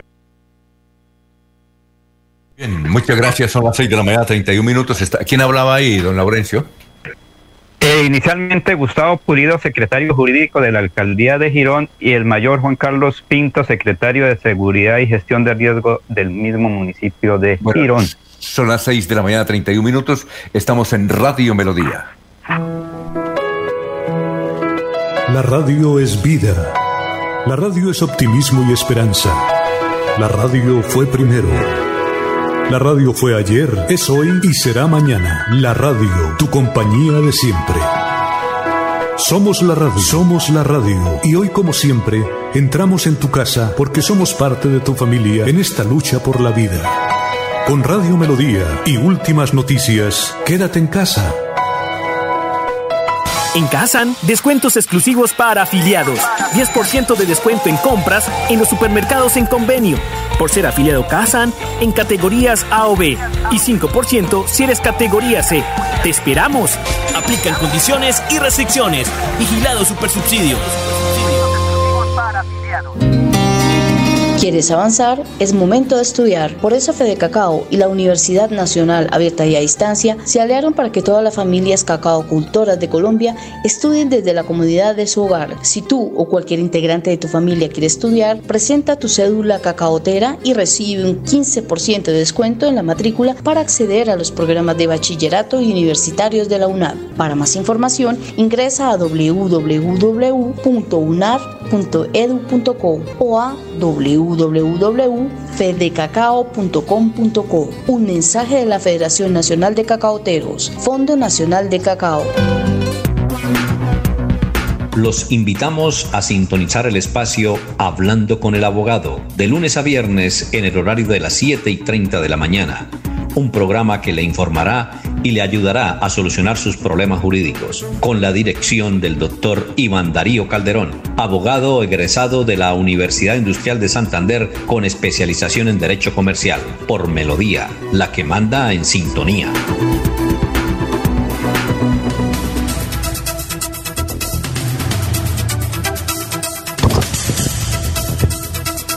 Ya son las 6 de la mañana, 33 minutos. Estamos en Radio Melodía. Está con nosotros la nutricionista de la alcaldía de Bucaramanga, Claudia Chávez. Doctora Claudia, ¿cómo está? Tenga usted muy buenos días. Muy buenos días a todos y muy buenos días a ti. Bueno, muy amable. Eh, ¿Nos quiere indicar eh, ese programa de nutrición 5 al día? ¿En qué consiste? Sí, sí, señor. Eh, muy buenos días para todos. Cinco al día es un movimiento de alcance mundial avalado por la Organización Mundial de la Salud, la OMS, que promueve el consumo mínimo de cinco raciones de frutas y hortalizas al día como base de una dieta saludable. Además, requiere consumir tres frutas y dos de verdura de diferentes colores diariamente ya que va a mejorar la salud y la nutrición, también pues aporta una fibra natural necesaria para la digestión. Las verduras son ricas en vitaminas y algunos minerales indispensables para activar la mente, proteger el corazón, mantener el rendimiento físico, el sistema nervioso. Además, un informe de la OMS y la FAO publicado recientemente recomiendan eh, que la gente necesariamente consuma mínimo 400 gramos diarios de frutas y verduras para prevenir enfermedades crónicas como las cardiopatías, el cáncer, la diabetes o la obesidad, así también como para prevenir y mitigar varias carencias de nutrientes eh, y especialmente eh, recomendar una dieta CESA que es completa, equilibrada, suficiente, adecuada, guiada por un nutricionista dietista que según las necesidades o las enfermedades, las patologías que la persona tenga, el nutricionista será el experto quien le podría guiar y ayudar con respecto a cómo fortalecer el sistema inmunológico y también cómo prevenir diferentes tipos de enfermedades de ya sea tipo de riesgo cardiovascular, diabetes, entre otros. Eh, ah, doctora Claudia, eh, ¿cuáles son los beneficios directos que da el consumir estas frutas? Ah, bueno, mira, eh, hay bastantes beneficios, ya que pues las frutas y las verduras por su alto contenido de micronutrientes, vitaminas, minerales y fibras, eh, tienen bastantes beneficios como la reducción del colesterol, mejora el tránsito intestinal, evita el estreñimiento. Muchas veces el estreñimiento está gritando fibra y, es cuando las personas pasan muchos días sin la fruta. También disminuye los niveles de azúcar sanguíneo, eh, elimina también toxinas eh, tóxicas de nuestro organismo y aumenta esa sensación de saciedad, evitando también el consumo exagerado de, alimentos. O sea, es un aliado para la prevención del sobrepeso y la obesidad. Y para quitar el hambre, ¿no? Bueno, doctora Claudia, muchas gracias por haber estado aquí en Radio Melodía, muy gentil.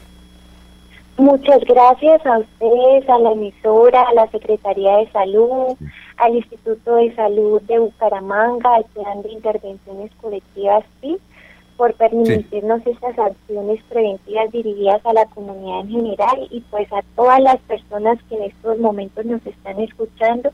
Muchísimas gracias a ti por el espacio bueno. eh, de la emisora. Bueno, muchas gracias. Son las seis, seis de la mañana, 37 minutos. Estamos en Radio Melodía, 6 y 37. Aquí nos vuelve a escribir eh, el señor de Francia y dice que una de las cosas también que él le pasa curiosidad es que la gente entra a los centros comerciales con el tapabocas y tan pronto entra al centro comercial se lo, se lo baja. Unos se lo quitan y otros se lo bajan eh, al pescuezo, como decimos nosotros. Y doña Emma Santamaría, que fue primera dama en 1997 de la alcaldía de Bucaramanga, nos escribe desde España. Dice, un saludo desde España a Radio Melodía, aquí escuchándolo. Pero aquí está muy mal la situación del virus. Para mí esto no es un rebote, es la segunda oleada del virus. O sea que el asunto ya está tremendo. Oiga, doctor Julio. Director, director. Ah, cuénteme, Gran César. Me- me me usted me tiene aplazado hoy. ¿Qué pasó? Cuénteme, ¿qué me va a decir? Últimamente me lleva aplazando, pero bueno, yo tengo paciencia. A ver, no, usted es un hombre paciente.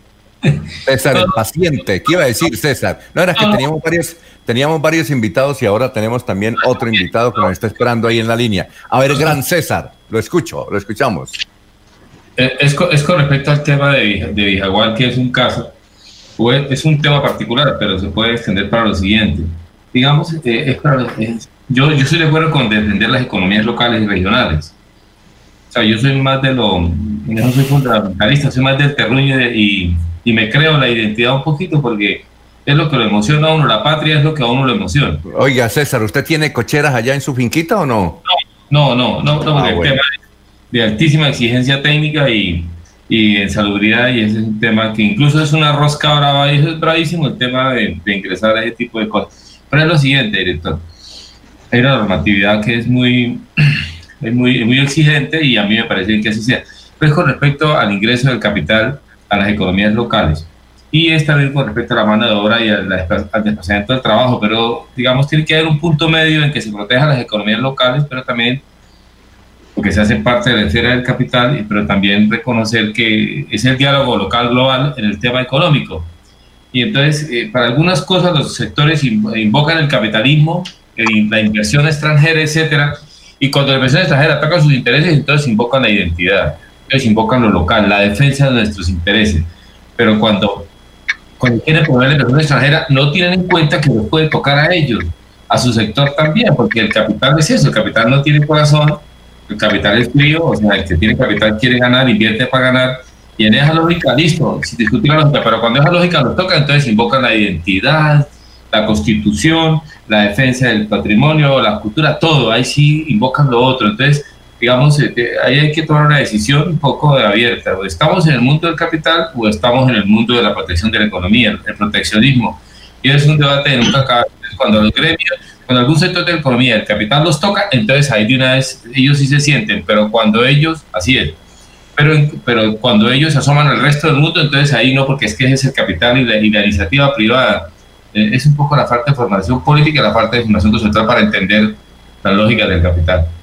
Bueno, son las 6 y 41 y precisamente hemos ubicado en algún lugar, eh, eh, ya hemos restablecido la señal, parece que ya a veces la señal de celular no es, no es buena, con el joven productor porcino de, de Colombia, que es Germán eh, Andrés Tapias, eh, Germán Andrés Tapias Pinto, el sobrino de Jorge Luis Pinto. Eh, eh, Andrés, ¿nos escucha? Germán. Hola Alfonso, sí, sí te escucho. Eh, de pronto eh, quisiera pedirte si, si no se tienen algún celular para escucharme, de pronto que lo alejaran un poquito del micrófono porque se escucha eh, como en un eco, entonces como para que se escuche mejor. Ah, usted nos escucha con eco, ¿no? Es que nosotros estamos aquí también y ese eco es, de la infraestructura del Internet que a nivel nacional está a veces molestando. Pero vamos a ver si podemos hacer la entrevista. ¿Cómo, recibieron ustedes los porcicultores colombianos esta decisión de Vijagual de ya sacarlos de Taquito? Eh, bueno, primero que todo, un saludo muy especial para ti, Alfonso, para, para todo tu equipo de trabajo y por supuesto para todas las personas que nos están escuchando. No, sin duda alguna es una noticia que nos, que nos cae como un baldado de agua fría. Eh, es una noticia que, que nos tiene realmente muy preocupados a todo el sector eh, en Santander y, y, por supuesto a, eh, a nivel nacional también eh, en cabeza de la asociación nuestra como por Colombia, porque pues entenderán entenderás lo que esto significa para el, para el sector en Santander, ¿no? Bijagual era la única planta autorizada que prestaba el servicio para el sacrificio de porcinos y, y, de, en un abrir y cerrar de ojos pues el sector se puede se puede quedar sin, sin planta de beneficio. Entonces eh, la preocupación es inmensa. Eh, estamos todo el sector no solamente los, los productores sino todas las personas y entidades que eh, hacen parte de, de esta cadena pues realmente bastante bastante bastante preocupados Hablábamos eh, con Hipólito Ruiz hace un instante y él nos señalaba que eh, los que vendieron Bijagual, pues se habían comprometido con inicialmente con la alcaldía de Bucaramanga cuando fundaron esa planta de sacrificio al norte de la ciudad, se habían comprometido en que iban a proteger siempre a los productores santanderianos. Eh, los brasileños compraron y el vendedor, el vendedor eh, sacó de taquito esa exigencia o ese compromiso, ¿estarían dispuestos ustedes a demandar? Porque aquí el doctor Julio Enrique Avellaneda, que es abogado y conoce bastante los temas jurídicos, él dice que se podría revisar jurídicamente para hacer algún reclamo. ¿Ustedes van a hacerlo? Bueno, Alfonso, eh, tengo entendido, tengo entendido y tengo conocimiento de que sí existió eh, un convenio o que existe ese convenio. En estos momentos estamos eh, revisando bien ese convenio y teniendo bien la información clara para poder proceder. Eh, yo tengo la esperanza, eh, Alfonso, yo tengo la esperanza que, que con todas las entidades y con, y con las empresas encargadas de, prestar ese servicio podamos llegar a un acuerdo lo antes posible, lo antes posible para no, para no tener que de pronto llegar a, a instancias como esas. Por supuesto aquí vamos a hacer lo que esté a nuestro alcance para defender nuestro sector eh, y no permitir que Santander quede sin, una planta de beneficio. Pero como te digo, eh, yo estoy seguro que, que, vamos a, poder llegar eh, por medio de, de, los, de los, del diálogo, de las conversaciones. de hecho, ya se presentó el proyecto a una planta que ofrece también servicios eh, eh, aquí en Santander o en el área metropolitana como lo es Río Frío. Se está revisando la viabilidad del proyecto para el montaje en sus instalaciones. Entonces, eh, yo tengo la esperanza que muy pronto podamos pasar estos, estos días de, preocupación y podamos tener la noticia de que todos esperamos y es que Santander sigue seguirá con planta de beneficio autorizada para el proceso de porcinos. Son las 6 y 45. Jorge Caicedo tiene una pregunta para usted, doctor Germán Tapias Pinto. A ver, ¿cuál es la pregunta, Jorge? Con los buenos días para Germán Tapias Pinto, don Alfonso. Esto, ¿cuál es la solución hoy ah, inmediata para que el panorama a partir del primero de septiembre, en lo que tiene que ver con la venta de carne porcina en el área metropolitana de Bucaramanga, haya una solución? O sea, de acuerdo a la comunicación que entrega Vijagual, pues eh, hasta el próximo 28 de agosto eh, se prestará el servicio de beneficio. Es decir, a partir de septiembre ya hay una solución por la cual permita a ustedes, los porcicultores, eh, continuar dentro de su, eh, participando dentro de la cadena productiva? Hola Jorge, eh, un saludo muy especial para ti.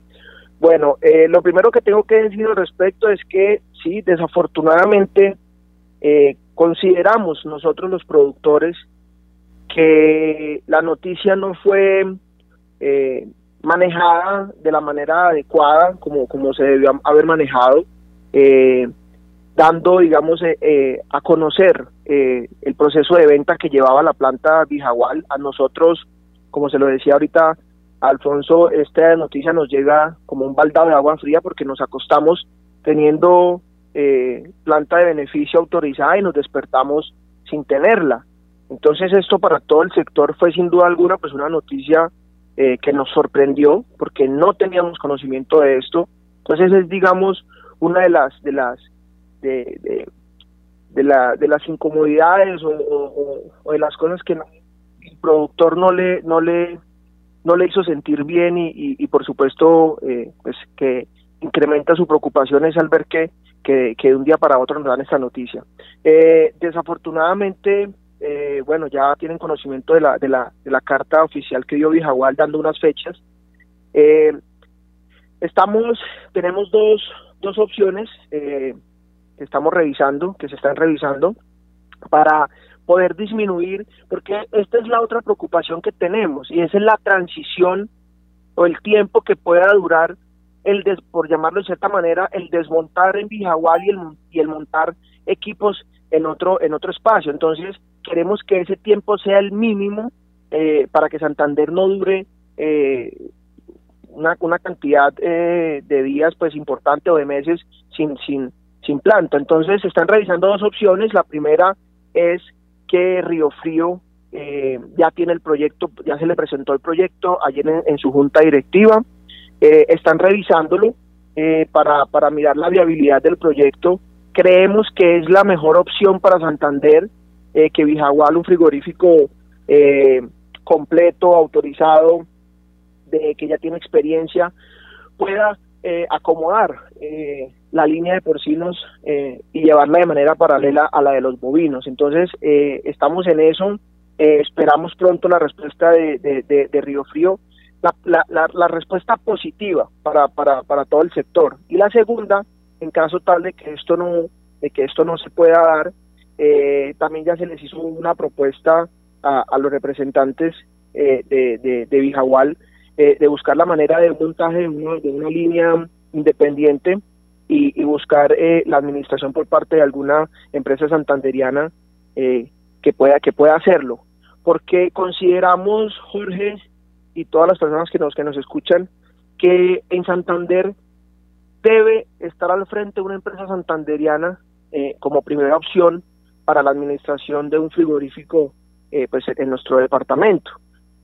Una empresa que conozca el sector una empresa que haya estado eh, que, haya conocido la problemática, que conozca eh, cómo se maneja el sector en Santander y no de pronto eh, una empresa eh, que, que, de pronto pueda venir y, y, y, por, por tratar de, de, arreglar algo, de pronto más adelante nos pueda salir más, más caro al, al, a los productores santanderianos que en, que, en, que en últimas y en todo, digamos, todo este proceso son los que deben verse beneficiados y por los que estamos trabajando y por los que estamos luchando para que esta empresa eh, como Río Frío pueda eh, retomar la línea de porcinos y no y no ver y no y no, y no perjudicar al sector.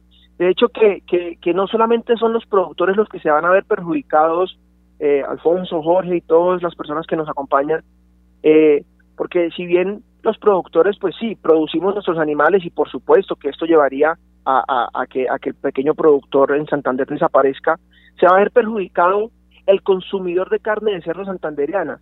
El esfuerzo que hemos venido realizando durante los últimos cinco años de mejoras, de crecimiento, de, em, eh, tecnificación en nuestras granjas para producir un producto eh, de óptimas condiciones para su consumo, eh, pues se vaya a ver afectado porque, porque no tengamos una planta de beneficio legal. No queremos que el sacrificio informal incremente. Esto, por supuesto, pondría en riesgo la, la, la, la, seguridad alimentaria de los santanderianos y no queremos que, que por, por esas prácticas que, que, que, no, que, no, que no deberían ser, pues se vaya a ver perjudicado y se vaya a tirar al río toda una serie de trabajos, de esfuerzos, eh, de tiempo, de años de, de, de, trabajo de, de, muchas, de muchos actores que hacemos parte de esta película pues se vaya a ir río abajo, porque realmente sería doloroso, sería injusto con el productor que se ha esforzado por hacer las cosas bien eh, y por llevar un producto sano a, los hogares santanderianos, pues en un abrir y cerrar de ojos se vaya a, dañar y se vaya a perder. Entonces eso, eso no, lo, no lo vamos a permitir. Doctor Germán Tapia, muchas gracias por haber estado aquí en Radio Melodía mm, y éxitos en este proceso y estaremos pendientes. Muy amable y adiós. Alfonso, muchísimas gracias. Y permíteme un segundito rápido eh, hacerle la invitación a todos los santanderianos para que consuman carne de cerdo. Eh, la carne de cerdo, aparte que es la de mayor consumo a nivel mundial, eh, cumple con todos los requerimientos para, para nosotros como, como, como humanos desde los seis meses de, de vida poderla consumir y por supuesto para las amas de casa y para las personas que nos, que nos ayudan en las cocinas es la preferida por toda su eh, versatilidad y por todas las opciones que tienen a la hora de, cocinarla. Entonces, seguiremos produciendo. El sector porcícola en Santander y en Colombia sigue más fuerte que nunca y estoy seguro que muy pronto podemos eh, dar la noticia de que eh, Santander seguirá teniendo una planta de beneficio autorizada para, para el manejo porcino. Muchísimas gracias a ti y un saludo para todos. Muy bien, son las 6 y 53 minutos. Recuerden que estamos de aniversario en Cofuturo. Hoy la, eh, la unidad móvil de Cofuturo estará en el barrio Kennedy. Son las 6 y 53. Oye, Miguel, ¿qué está haciendo? Un arreglo en el cable de la luz. Mano, no se ponga a mover eso. Mejor venga y juguemos cartas. Siempre tendrás algo bueno para hacer. En esa queremos cuidarte y que no asumas riesgos innecesarios. Evita accidentes y busca siempre asesoría de nuestros técnicos expertos. Llámanos al 018 971 903 o a la línea 115. ESA, Grupo EPM. Vigilados Superservicios. Los accidentes eléctricos pueden ocasionar la muerte. Amigo empresario, su negocio merece el mejor respaldo. Los desafíos mundiales traen soluciones al instante. Por eso Cofuturo le ofrece crédito ágil y práctico para capital de trabajo y todas las necesidades de su empresa. Informes 317-439-9483 y en www.cofuturo.com.co. Cofuturo, construimos sueños de progreso.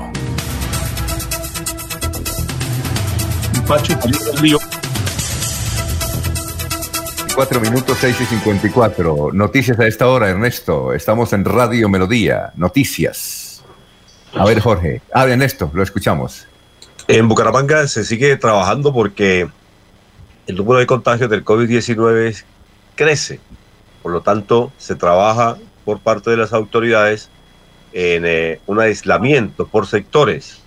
El periodo aún no se ha definido, pero lo que sí ya se sabe y se publica en diferentes medios de comunicación son las zonas más afectadas en la capital del departamento de Santander, como la Comuna 5, que es la provincia de García Rovira, en la que están los barrios Quinta Estrella, Alfonso López, La Joya, Chorreras de Don Juan, Campo Hermoso, La Estrella, Primero de Mayo.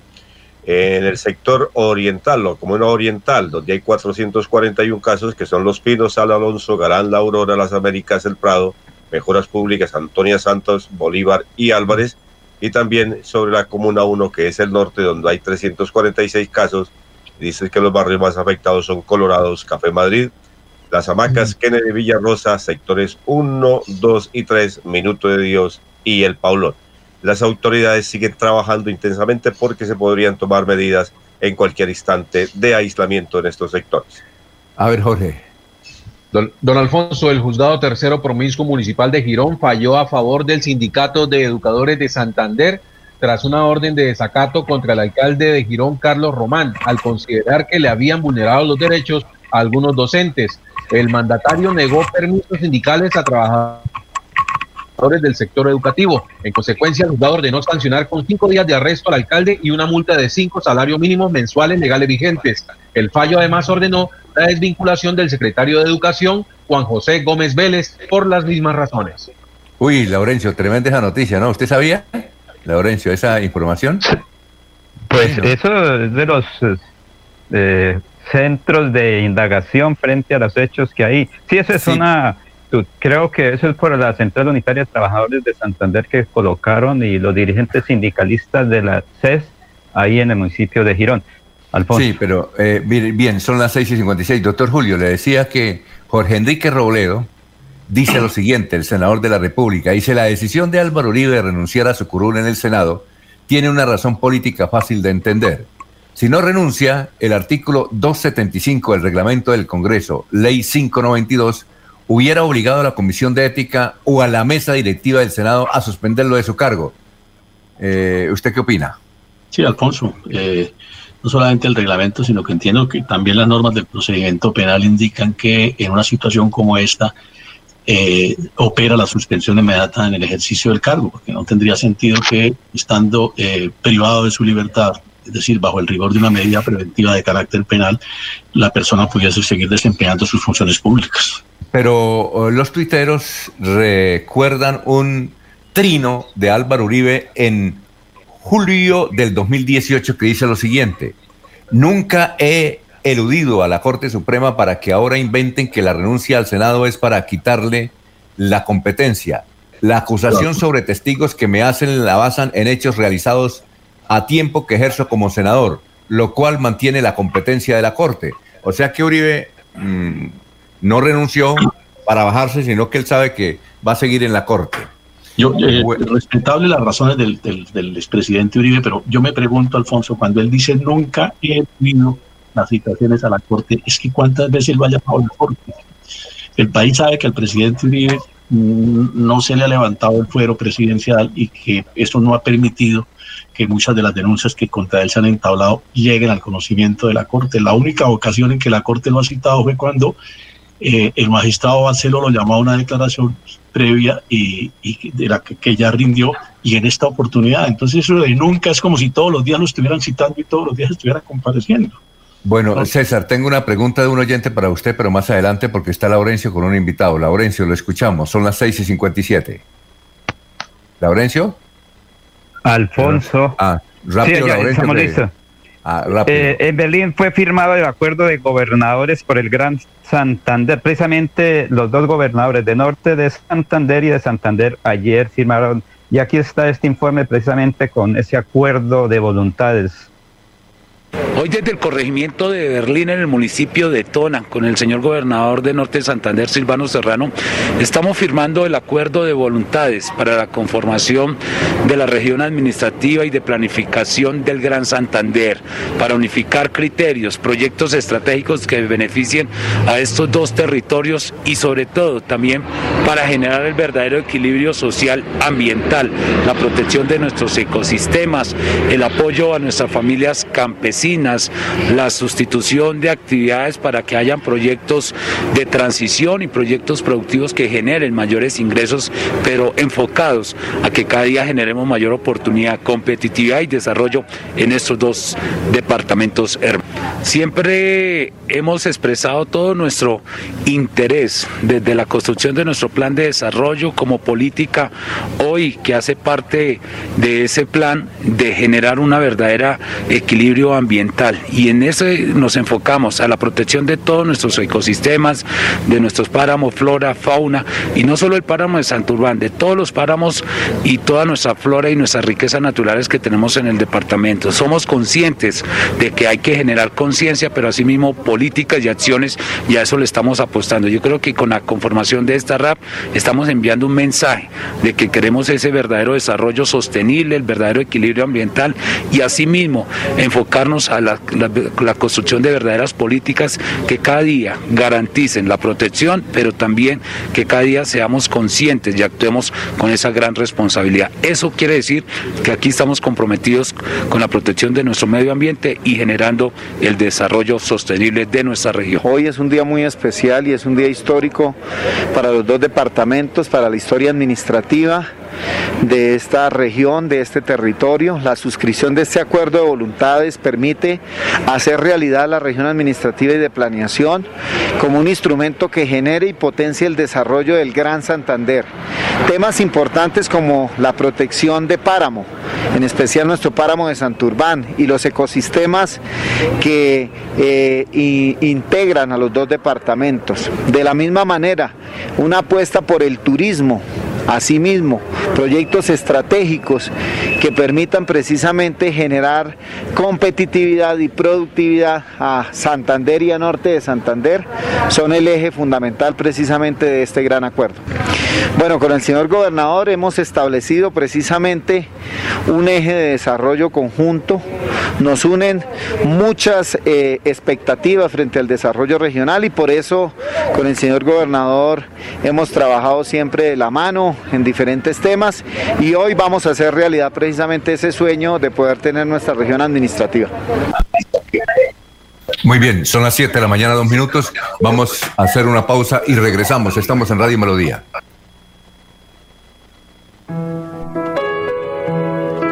La radio es vida. La radio es optimismo y esperanza. La radio fue primero. La radio fue ayer, es hoy y será mañana. La radio, tu compañía de siempre. Somos la radio, somos la radio. Y hoy como siempre, entramos en tu casa porque somos parte de tu familia en esta lucha por la vida. Con Radio Melodía y últimas noticias, quédate en casa. ¿Por qué tan alegre? Porque desde que tengo mi compra de cartera de financiera como Ultrasan, vivo la vida sin preocupaciones. ¿Qué? Sí, vivo tranquilo con las tasas especiales y sus excelentes plazos de pagos. Por fin encontré el alivio que tanto necesitaba. No esperes más. Solicítala ya. Sujeto a políticas de la entidad. Vigilada Supersolidaria inscrita a Focacop.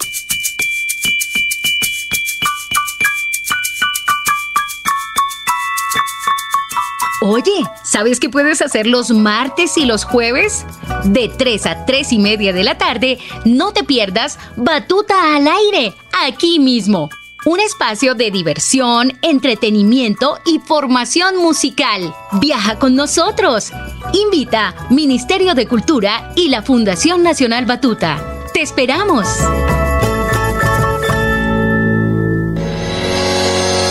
Los problemas del colon inflamado son bastante comunes en los colombianos, hombres y mujeres, siendo una dolencia de difícil tratamiento. La terapéutica natural Araltel ha encontrado a través de los años de investigación un producto que ha demostrado ser útil en el tratamiento del colon. Tome el Araltel Lamevis por cuatro meses de manera constante y note usted mismo los resultados. Si ya estás en casa cuidando tu salud y la de los tuyos, no olvides que puedes tener los productos naturales Araltel a través del servicio a domicilio en tu ciudad. Comunícate en Bucaramanga al celular 315-447-1995. Recuerda, 315-447-1995. Tienda Naturista, tu vida y naturaleza en Bucaramanga. Estas son últimas noticias, las noticias de la hora. Buenos días, soy Florentino Mesa y estas son UCI Noticias y Paz de la Hora. El Senado en votación relámpago acepta la renuncia de Álvaro Uribe a su curul en la Cámara Alta. La defensa buscaría que su caso pase a la Fiscalía. Baja el promedio diario de muertes por coronavirus en Colombia y el porcentaje de recuperados aumenta, ya es del 64% según datos oficiales. El Partido Demócrata nomina formalmente a Joe Biden como su candidato a la presidencia de Estados Unidos para las elecciones de noviembre.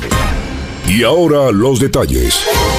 El expresidente Álvaro Uribe, en prisión domiciliaria por orden de la Corte Suprema, que lo investiga por presunta manipulación de testigos, anunció su renuncia al escaño que ocupaba como senador desde 2014, lo que generó una ola de reacciones sobre la intención de dicha dimisión. Según analistas, la defensa del expresidente busca que el caso pase a la justicia ordinaria y sea la fiscalía la que asuma la investigación para que la decisión final sea tomada por un juez regular. Además, la defensa también intenta con ello que el expediente del caso se haga público. La pandemia del coronavirus sigue creciendo en Colombia con 12.462 casos positivos confirmados en el reporte más reciente, mientras que el número de fallecidos mantuvo la tendencia a la baja de los últimos días al registrar 247 en la jornada, según el Ministerio de Salud. Los contagios del último reporte constituyen la segunda cifra más alta registrada en el país y elevan a 489.122 el total de casos. En cuanto a los fallecidos, la cifra es la segunda más baja en lo que va de agosto y sitúa el total en 15.619. Se han recuperado 312 mil pacientes. Atención, magnífica oportunidad de negocio. Elementos de bioseguridad a los precios más bajos en Bogotá. Mascarillas quirúrgicas termoselladas de tres capas a tan solo 600 pesos en cantidades comerciales. Solo 600 pesos. Informes WhatsApp 1786-603-3480. 1786-603-3480. 1786-603-3480. El Partido Demócrata nominó formalmente a Joe Biden como su candidato a la presidencia de Estados Unidos en las elecciones de noviembre. Los líderes del partido, políticos de nueva generación y votantes de todos los estados se unieron a una convención virtual extraordinaria por la pandemia del coronavirus que dará inicio a la campaña para derrotar a Donald Trump. Los demócratas prometieron que la elección de Biden serviría para recuperar un país devastado por la COVID-19 y para poner fin a lo que denominaron el caos que ha definido la administración actual. Entérese primero en UCI Noticias y Paz. 7 de la mañana, 6 minutos. Eh, César, aquí tengo la pregunta. ¿Está ahí listo, César, para, preguntar, para responderle a esta señora que siempre nos, nos escucha y lo escucha usted particularmente? César. César, mientras viene César, entonces vamos a recibir a la doctora Claudia Báez. Ella es enfermera jefe eh, de la ciudad de Bucaramanga. Doctora Claudia, tenga usted muy buenos días. Cuando quiera. Doctora Claudia. Sí, señor, muy buenos días para todos ustedes y muchas gracias por la invitación. Bueno, ¿en qué consiste la estrategia de vacunación sin barreras? Claro que sí, la Secretaría de Salud y Ambiente y la SISAU pues quiere hacer partícipes a toda la población del municipio de Bucaramanga en la estrategia de vacunación sin barreras. ¿En qué consiste? Es el fortalecimiento de todas las acciones que realizan de manera coordinada diferentes actores y que tienen como finalidad disminuir las oportunidades perdidas y evitar todas las barreras de acceso al servicio de vacunación. Dirigidas básicamente estas vacunas. Discúlpeme, eh, qué pena, no lo escuché. Eh, a, qué, ¿A qué población están dirigidas básicamente? Perfecto, claro que sí, realmente todo el mundo tiene derecho a las vacunas y pueden acceder a ellas. Niños y niñas menores de 6 años, niñas de 9 a 17 años, mujeres de 10 a 49 años, población entre 1 y 59 años, adultos mayores de 60 años. Entonces realmente son todos, todos tienen derecho a la vacunación y pueden acceder a ella. ¿Y cuáles son, la, y cuáles son las vacunas? Ok, perfecto. Actualmente el, el esquema o el programa ampliado de inmunizaciones eh, tiene incluida 21 vacunas que protegen contra 26 enfermedades. Entonces tenemos muchas, pero podemos resaltar la vacuna de la polio, pentavalente, DPT, fiebre amarilla, BPH, influenza estacional, entre otros.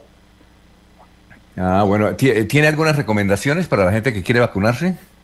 Claro que sí, actualmente el municipio de Bucaramanga tiene eh, aproximadamente 30 IPS disponibles entre públicas y privadas dispuestos a atenderlos. La única recomendación, lo que se está sugiriendo es, pues debido a la pandemia, usted llama a su IPS, solicita su cita pues previamente con el fin de evitar filas, evitar aglomeraciones y cuando usted pues ya la asigne la cita, la idea es que la vamos a cumplir muy puntualmente, vamos a llevar el carnet de vacunación y cumplir con las medidas de protección recomendadas como el uso del tapabocas, mantener la distancia social y el lavado de manos respectivo de acuerdo a las recomendaciones brindadas. Doctora Claudia Báez, muchas gracias por haber estado aquí en Radio Melodía. Muy gentil. Gracias a ustedes por la invitación y que tengan un excelente día. Muy bien, perfecto. Oiga, Jorge, eh, usted nos ha enviado una foto. Yo pensé que era la Cámara de Comercio, no es Vanguardia Liberal. ¿Colocaron un de uno en el edificio de Vanguardia Liberal? Sí, ¿no?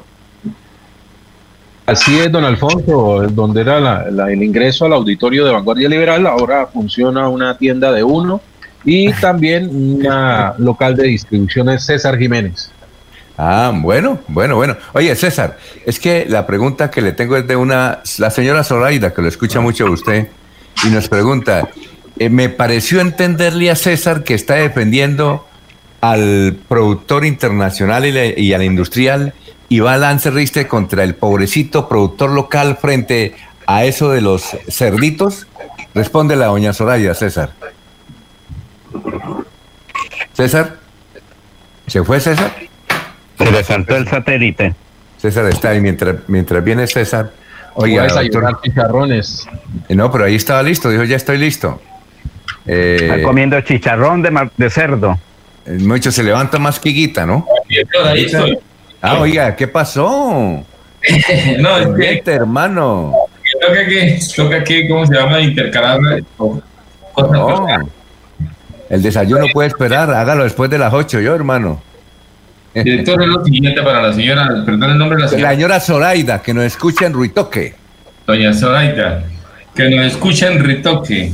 Bueno, pobrecito de Ruitoque. Mire, es lo siguiente, y gracias por la consulta, eso es capaz de dar mi posición, es una posición personal. Estoy diciendo lo siguiente, es decir, en, en, en, el desarrollo regional pide o plantea el desarrollo regional, que es un paradigma del desarrollo, paradigma universal del desarrollo, para el desarrollo regional, desarrollo local, pide que hay que fortalecer las regiones, fortalecer las localidades para salir a pelear ese mercado internacional. Los desarrollos endógenos de los territorios plantean lo contrario, fortalezcamos nosotros aquí para pelear nuestro mercado. Y hay un momento en que, eh, eh, hay un momento en que el mercado local, el mercado local es llamativo para el capital multinacional, para el capital por lo menos transnacional eh, de América Latina, por lo menos binacional. Y llama la atención y pregunta condiciones y ofrece ventajas, ventajas tecnológicas. No es una vocación productiva para ellos, pero ven ventajas tecnológicas y aunque no sepan nada de, la producción, en este caso de los cerdos, dicen, allá invertimos esto, disminuimos el costo de producción y podemos competir. Y esa es la lógica del capital. La lógica del capital es la, la, plusvalía sobre el capital variable más capital fijo. Y esa es la utilidad. Y entonces esa es la regla universal del capital. Entonces lo, que, lo que yo planteo es lo siguiente.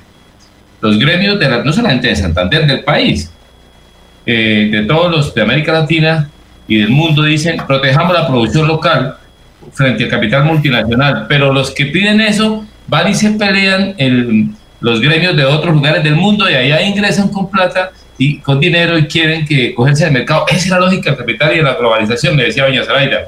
Yo, por supuesto, yo estoy, yo soy de, proteger las economías locales, las economías regionales, pero lo que ah, me, el dualismo para mí está en esto para algunas cosas invocan la identidad, la cultura, nuestro patrimonio, nuestras economías, pero para otras piden globalización. Entonces, la regla es para todos. Entonces, cuando la globalización, cuando la globalización nos toca y el capital multinacional nos toca, y la inversión venía de fuera de Santander, no solamente de, Brasil o, de, o del Ecuador o de Chile, en el caso de, los, de las superficies de, de, de, los grandes centros comerciales, entonces de una vez, entonces de una vez brincan los gremios locales, pero para otras cosas no brincan, es lo que quiero decir. Se mete la lógica del capital y cuando el capital nos toca, a ellos les interesa, entonces ahí se invoca la identidad de la cultura y el país y canta el himno nacional. Esa es mi postura frente al tema. Alfonso. Siete, trece minutos. Doctor Julio. Dentro de lo que César llama la lógica del capital, eh, es entendible la posición de los brasileños que han adquirido el frigorífico. Me explico. Efectivamente, como decía el señor Tapias, la carne de cerdo es la carne más consumida en el mundo, pero mire usted cómo se reparten los mercados. El gran productor es China, tiene el 50% del mercado del mundo. La Unión Europea tiene el 25%, los Estados Unidos el 22% y Brasil es el cuarto gran productor y apenas tiene el 3% del mercado. Los demás países no, no, pesan en el concierto internacional en materia de comercio de carne. Brasil es el cuarto productor mundial y, y para con un escaso 3% en el mercado del mundo, Alfonso. Y Brasil internamente tiene baja producción, baja, bajo consumo de carne de cerdo comparativamente con la carne de res y la carne de pollo. Entonces los brasileños que tienen una gran producción, que les cuesta trabajo colocarla en el mercado internacional y que no tienen una gran aceptación en el mercado nacional, pues por supuesto no se pueden saturar. Venir aquí a producir o a meterse en el mercado de la carne de cerdo cuando no hay un espacio abierto en, en, la torta mundial, pues por supuesto no tiene para ellos ningún sentido. Esa, esa es la razón que, que veo yo por la cual los brasileños brasileños no tienen interés aquí en fomentar eh, el mercado de la carne porcina.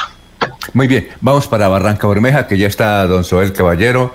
Son las 7 de la mañana, 14 minutos, 7 y 14. Soel, ¿cómo está? Tenga usted muy buenos días. ¿No está Soel? Vamos a ver, entonces, eh, si quiere, si quiere, mientras llega Soel, vamos a una pausita, eh, Arnulfo. Estamos en Radio Melodía. Ahora es el lugar ideal y Cofuturo te ofrece la oportunidad de renovar los electrodomésticos y víveres fundamentales para toda la familia. Televisores, neveras, lavadoras y muchísimas alternativas para dotar tu hogar están en la calle 48, número 3333. También encontrarás motocicletas, bicicletas, computadores y celulares. Atención inmediata 322-307-0371. Cofuturo, construimos sueños de progreso. Hay más noticias. Muchas noticias, muchas noticias en Melodía 1080 AM.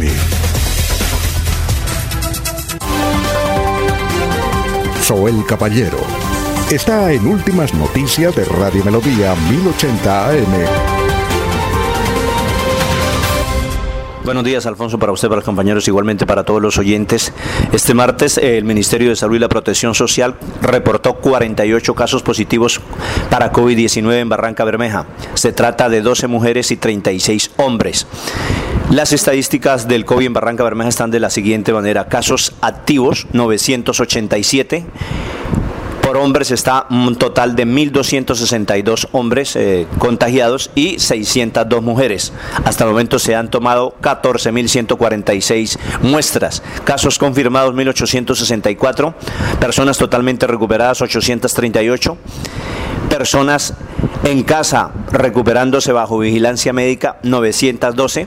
Hay un total de 51 personas hospitalizadas, 24 pacientes en unidad de cuidados intensivos UCI y lamentablemente 39 personas han perdido la batalla contra el COVID-19. Igualmente las autoridades han reportado que se han realizado comparendos a personas un total de 7.705, comparendos vehiculares 3.331 y vehículos inmovilizados 1.988. Noticia con la que amanece el distrito. Continúen compañeros en estudios en últimas noticias de Melodía 1080 AM. Enrique Ordóñez Montañés está en últimas noticias de Radio Melodía 1080 AM.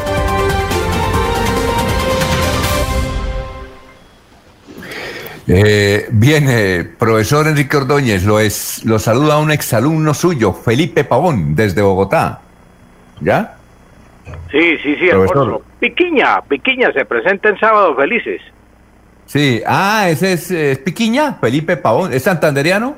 Sí, claro, él trabaja, él es que mire, él hizo el curso con la academia y, se fue a Colmundo Radio y recuerda usted Gloria Estri López, que paz descanse, Gloria Estri López que fue gerente. gerenta de Colmundo Radio. Sí, gerenta, sí, gerenta. Sí, ella lo apoyó bastante y entonces pues él un día dijo que se iba para Bogotá.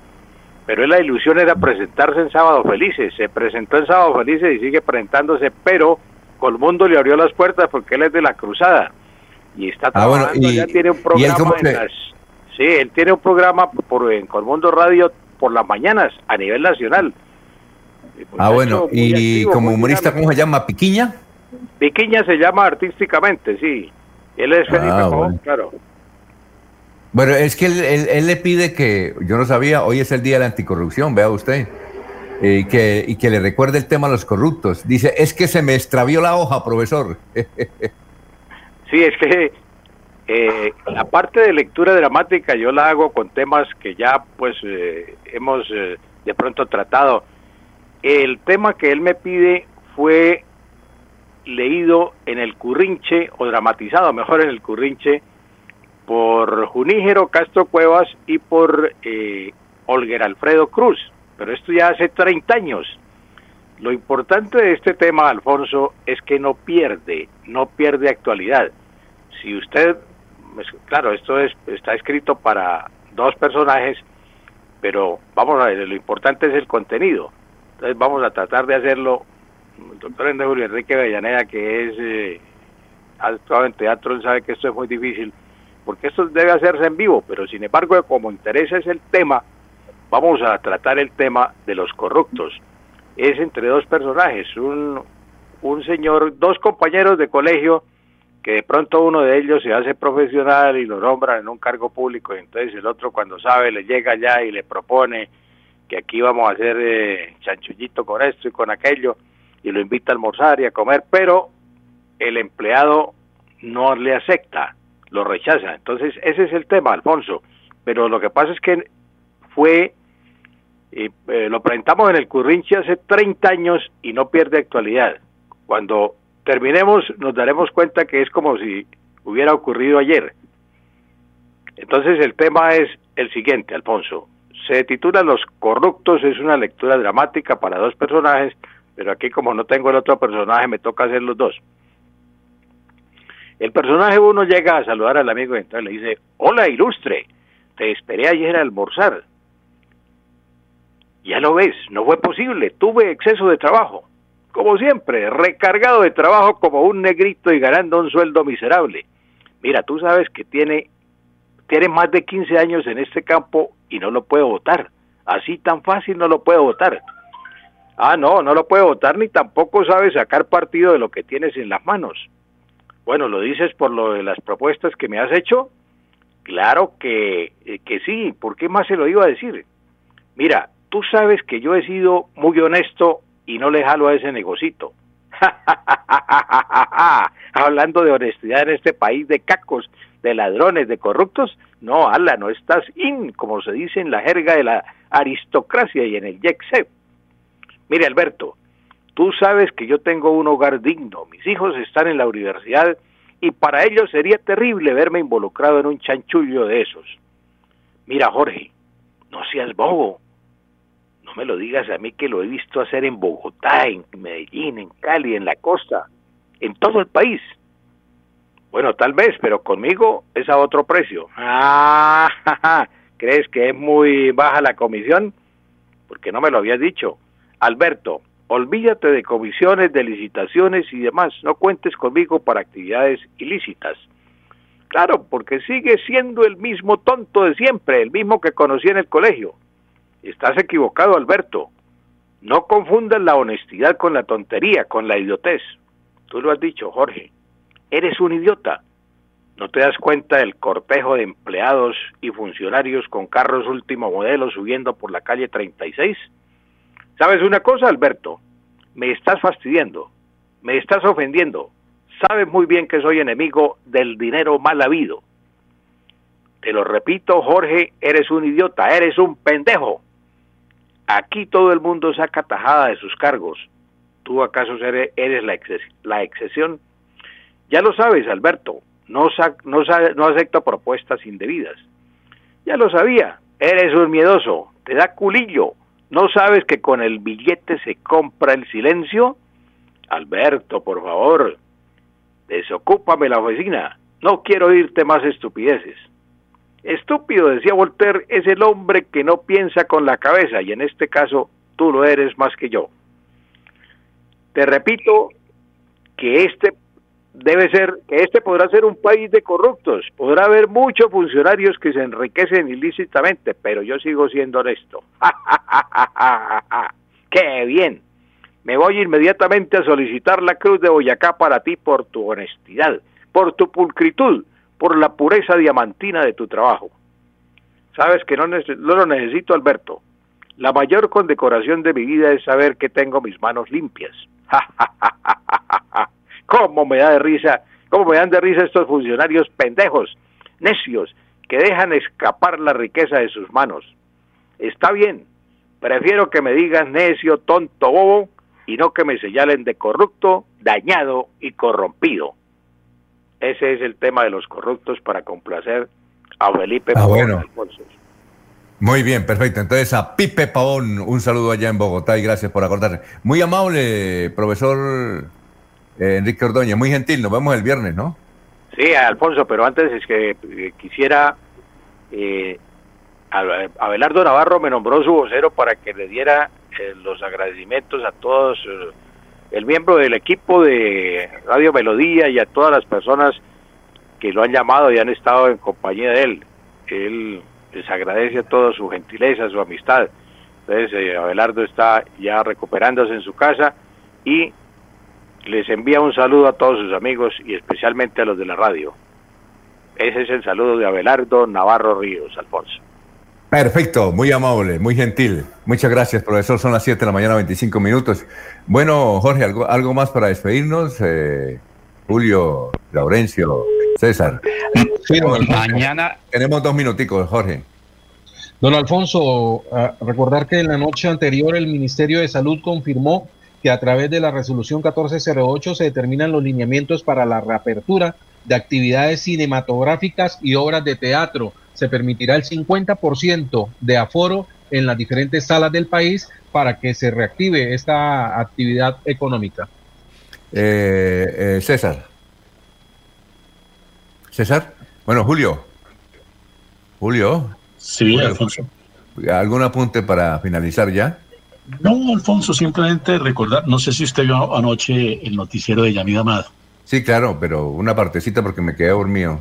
No, no, vio la parte final, la entrevista de Yamid al ministro de la Defensa, al doctor Carlos Holmes, nuestro gran amigo. La veré hoy por internet. ¿Qué pasó? hacía rato no veía a Yamid tan acucioso, tan grande como periodista, y la confundida tan enorme peor que la de un congresista santanderiano hace unos días del señor ministro de la Defensa. Ah, bueno, vamos a buscar a ver si pasamos un, un poquito. Laurencio, adiós. Pues, mañana hablaremos sobre qué significa ser mercado en el centro de Bucaramanga, en el cuadrante por la vida, donde hay medidas especiales de seguridad biológica, Alfonso. Bueno, César, entonces, ¿qué? Bueno, se le va a quemar. Se fue. Muchas gracias, ya viene el doctor Iván Calderón. Seguimos en el noticiero Últimas Noticias para resolver las preguntas de los oyentes. Son las 7.27. Últimas Noticias los despierta bien informados de lunes a viernes. En todas las áreas de la información regional, un periodista de Últimas Noticias registra la información en Radio Melodía 1080 AM y en melodíaenlínea.com. Director Alfonso Pineda Chaparro. Aquí Bucaramanga, la bella capital de Santander. Transmite Radio Melodía, Estación Colombiana, HJMH, 1080 kilociclos, 10.000 vatios de potencia en antena, para todo el oriente colombiano. Cadena Melodía, la radio líder de Colombia. Cuando pienses en amor, pasión, piensa en mí, Damiana. Pide ahora mismo tu tableta de Damiana para que disfrutes al máximo de una relación sexual con toda la energía, vitalidad y que te permita durar el tiempo que tú quieras. Damiana, pídela a domicilio en Bioalterna 643-6636 o al celular 321-441-6668. Bioalterna, calle 55 3117, Barrio Antiguo Campestre, Bucaramanga.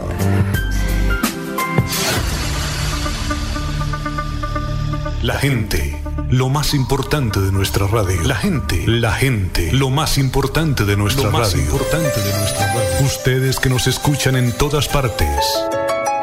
Ustedes que nos prefieren siempre. Ustedes que nos han seguido toda la vida. La gente, lo más importante de la radio.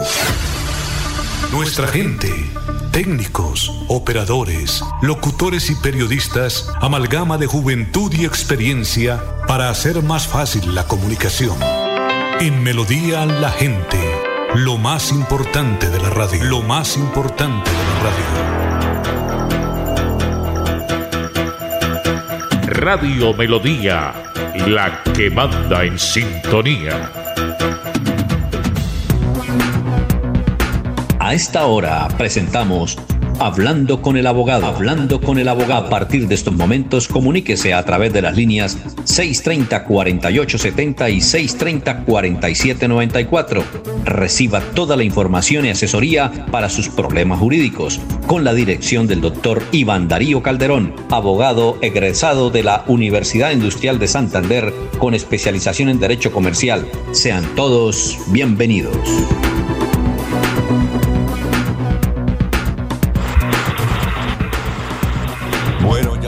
7 de la mañana, 30 minutos. Ya vemos ahí en pantalla al doctor Iván Calderón. Doctor Iván, ¿cómo está? Tenga usted muy buenos días. Hola, muy buenos días a usted, Alfonso, y a todos los oyentes. Un placer estar con ustedes nuevamente aquí eh, para resolver los, los temas jurídicos. Hoy, pues, un día que empezó bastante interesante, no solo desde el punto de vista político, sino también jurídico, pues con la decisión que ha proferido la Corte Interamericana de Derechos Humanos respecto al caso de Gustavo Petro contra pues, el Estado colombiano. Ah, qué bien, interesante. Eh, entonces sí sirven las cortes internacionales. Yo pensé que era para asustar únicamente, pero, pero sí sirven, ¿no, doctor? Bueno, eh, sí, las cortes internacionales, no solamente las cortes, sino las comisiones de cada, de, de cada tratado internacional funcionan, sino que son fallos que demoran mucho tiempo por, pues, por la naturaleza de los procesos y también lo complicado de la agenda, pero efectivamente eh, la justicia llega tarde, pero llega, como, como se dice vulgarmente, ¿sí? Y pues es un fallo muy interesante porque le va a generar al Estado colombiano la obligación de modificar la constitución política, que es algo muy importante, ¿sí?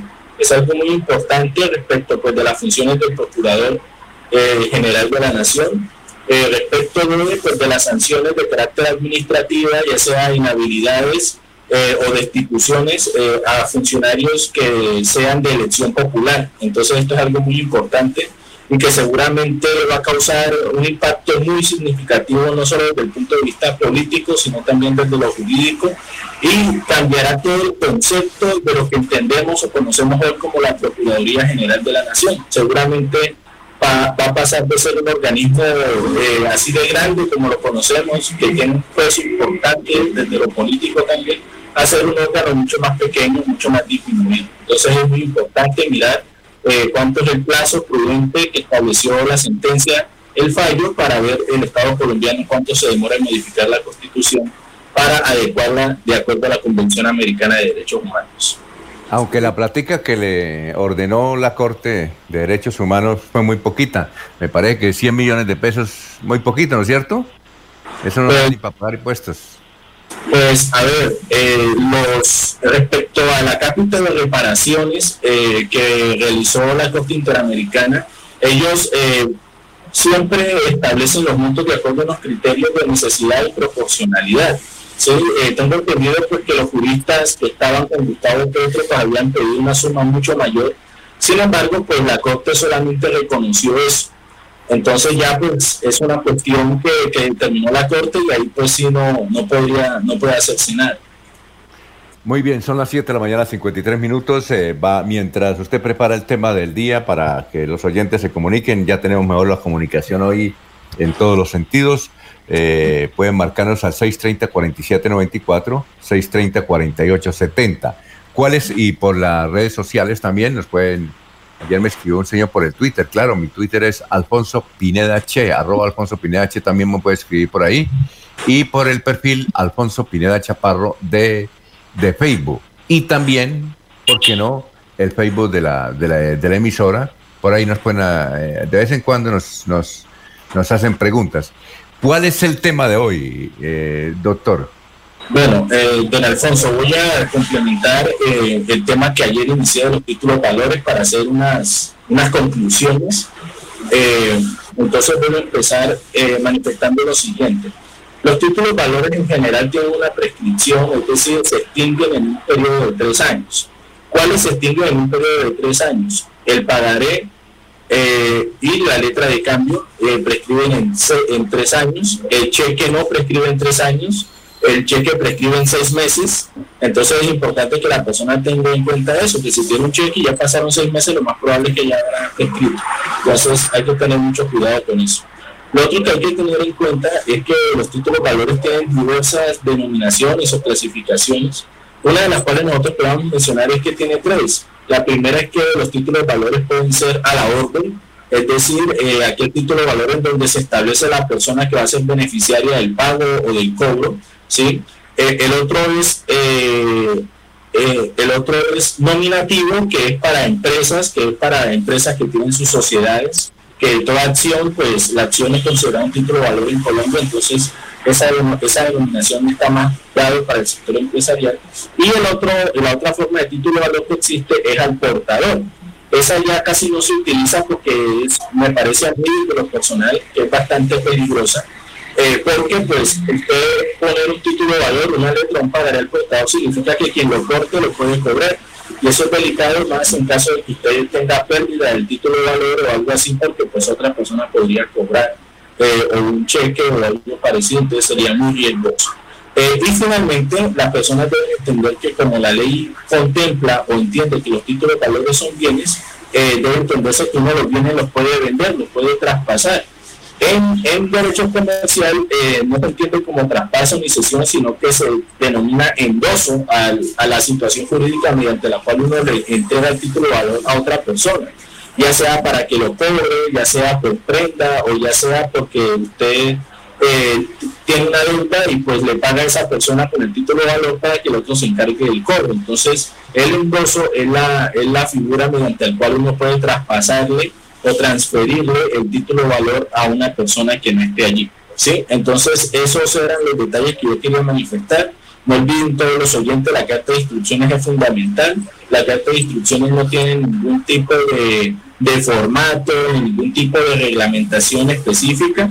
Es solamente un documento en donde usted redacta carta de instrucciones, mediante el cual se va a reglamentar la forma en que se va a llenar el título de valor suscrito entre la persona tal con la persona tal, ¿sí? Y usted empieza, eh, y eh, empieza a enumerar, pues, eh, los motivos o las razones por las cuales se va a llenar, dentro de cuánto tiempo, por cuánto monto, cuánto será el interés en caso de que no se haya fijado, ¿sí? E incluso si usted también puede restringir que no se pueda endosar o que no se le pueda entregar un tercero para el cobro, sino que sea una relación directamente entre el deudor y el acreedor. Entonces, eso era lo que quería decir para complementar el asunto de los títulos de valores para el día de mañana empezar con otro tema. Sí, perfecto. A, propósito, doctor, y con base en una pregunta que nos hicieron la semana pasada, que la estoy buscando, pero aquí no la encuentro, es, es eh, cuando se va a trasladar un título valor, valor a otra persona, ¿cómo se hace? ¿Eso se hace por notaría o simplemente un documento y listo, y firma y no más? Bueno, esa pregunta es muy importante, Alfonso, porque pues, uno de los principios de los títulos valores es el principio de literalidad. ¿Qué significa? Que todo lo que se haga alrededor del título de valor debe estar consignado dentro del mismo. Entonces, ¿qué es lo que pasa? Si usted va a endosarle el título de valor a otra persona, usted lo puede hacer, eh, si no hay espacio en la parte principal del título de valor, usted detrás del mismo puede poner, este título de valor será endosado a fulanito de tal, ¿sí? Y ya con eso es suficiente que se suelta el endoso, no es necesario que usted vaya a una notaría, no es necesario que usted autentique ningún documento. Ah, lo otro también importante, Alfonso, es que el título de valor no necesita estar autenticado para que tenga validez, porque a muchas personas yo les escucho que si el título de valor no está autenticado no tiene validez, eso es completamente falso. Eh, nuestra, o sea, nuestro país tiene una cultura notarial bastante alta, la gente considera que si no está autenticado no tiene validez en la mayoría de documentos, pero eso no es así. Son muy pocos en realidad los documentos que necesitan autenticación para poder eh, ser exigibles. Los títulos de valores no lo son y en el caso del endoso, que es lo que usted menciona, no es necesario autenticarlo. Solo con el hecho de que conste en el título de valor, que sea por delante o por detrás del mismo, es suficiente. Sí, eh, el título, bueno, eh, todavía el, cheque pospechado tiene un, un, valor o eso creo que pierden vigencia en seis meses, ¿eso o en un año?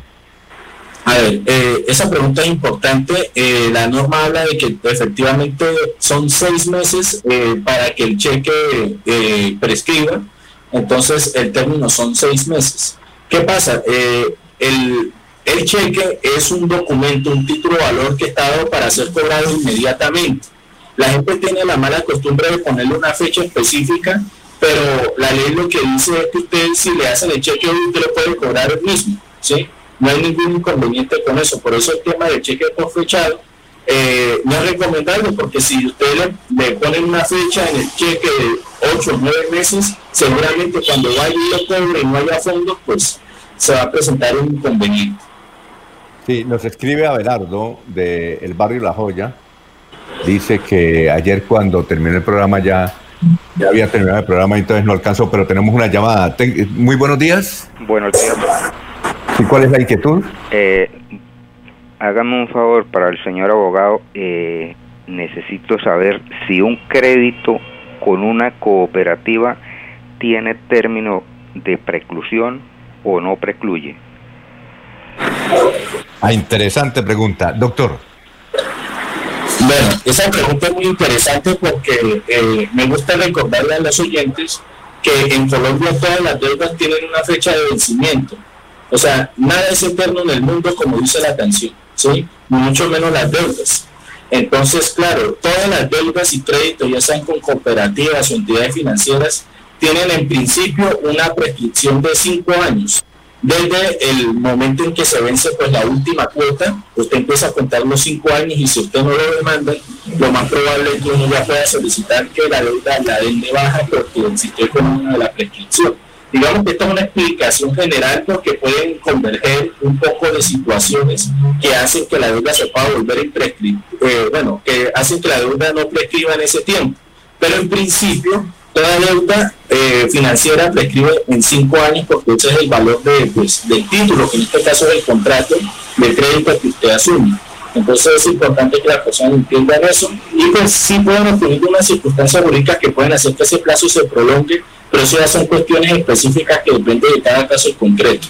Entonces para él es decir que sí, el tiempo es de cinco años en principio. Sí, ¿alguna otra inquietud, señor? Eh, no, eh, y si quería saber si ya se inició proceso jurídico y han pasado más de 20 años y no, no ha habido resolución, eh, la, el compromiso o el término precluye o no precluye. Bueno, eh, interesante también pregunta. Es importante indicarle a los oyentes que, que puede interrumpir la preclusión, la prescripción, eh, técnicamente eh, dicho, es primero que a usted le hagan algún tipo de cobro o que lo demanden. Si usted está demandado, pues obviamente el término de prescripción por Ministerio de la Ley se suspende y queda congelado hasta que haya sentencia. ¿Qué es lo que pasa? Que tampoco los procesos deben ser eternos. Eso pues es lo que se procura en materia judicial. ¿Qué sucede? Que de pronto algunos juzgados son más lentos que otros, otros son más rápidos, pero en definitiva también hay un término específico. Por ejemplo, si el apoderado o la parte demandante eh, en un proceso ejecutivo se demora más de un año para mover el proceso o pasan dos años después de que se dicta sentencia y el proceso no se mueve, o sea, no ha habido ninguna actuación, el proceso ha pasado dos años sin moverse, usted como parte demandada puede solicitar que archiven el proceso a través de la figura del desistimiento tácito.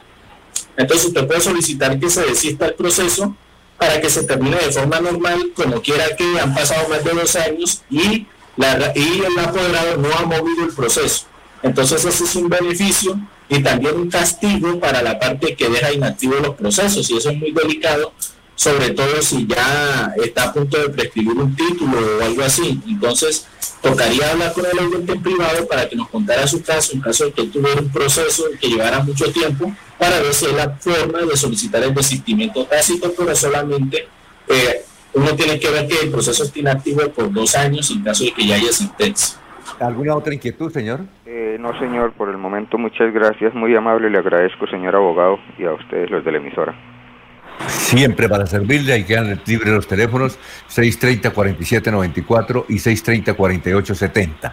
Bueno, doctor, aquí nos escribe eh, un señor, tenemos varias preguntas, pero vamos con esta que es interesante. Eh, Jorge Ruiz. Jorge Ruiz eh, dice lo siguiente. bueno, yo vivo aquí en el barrio Provenza, pero resulta de que yo, pues yo ya estoy pensionado eh, yo tenía algunas deuditas con los bancos. Eh, además, deudas que yo consideraba que no eran, es decir, que, yo no debía pagarle al banco. Y me demandaron eh, como tres o cuatro bancos, pero era además deudas, dice acá, entre 10 y 20 millones de pesos.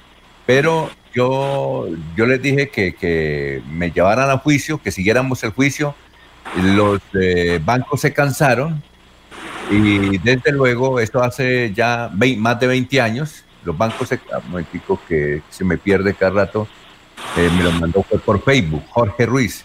Entonces, don Jorge dice que dice que los bancos, bueno, se cansaron de, de seguir allá en la investigación porque no podían comprobarme nada.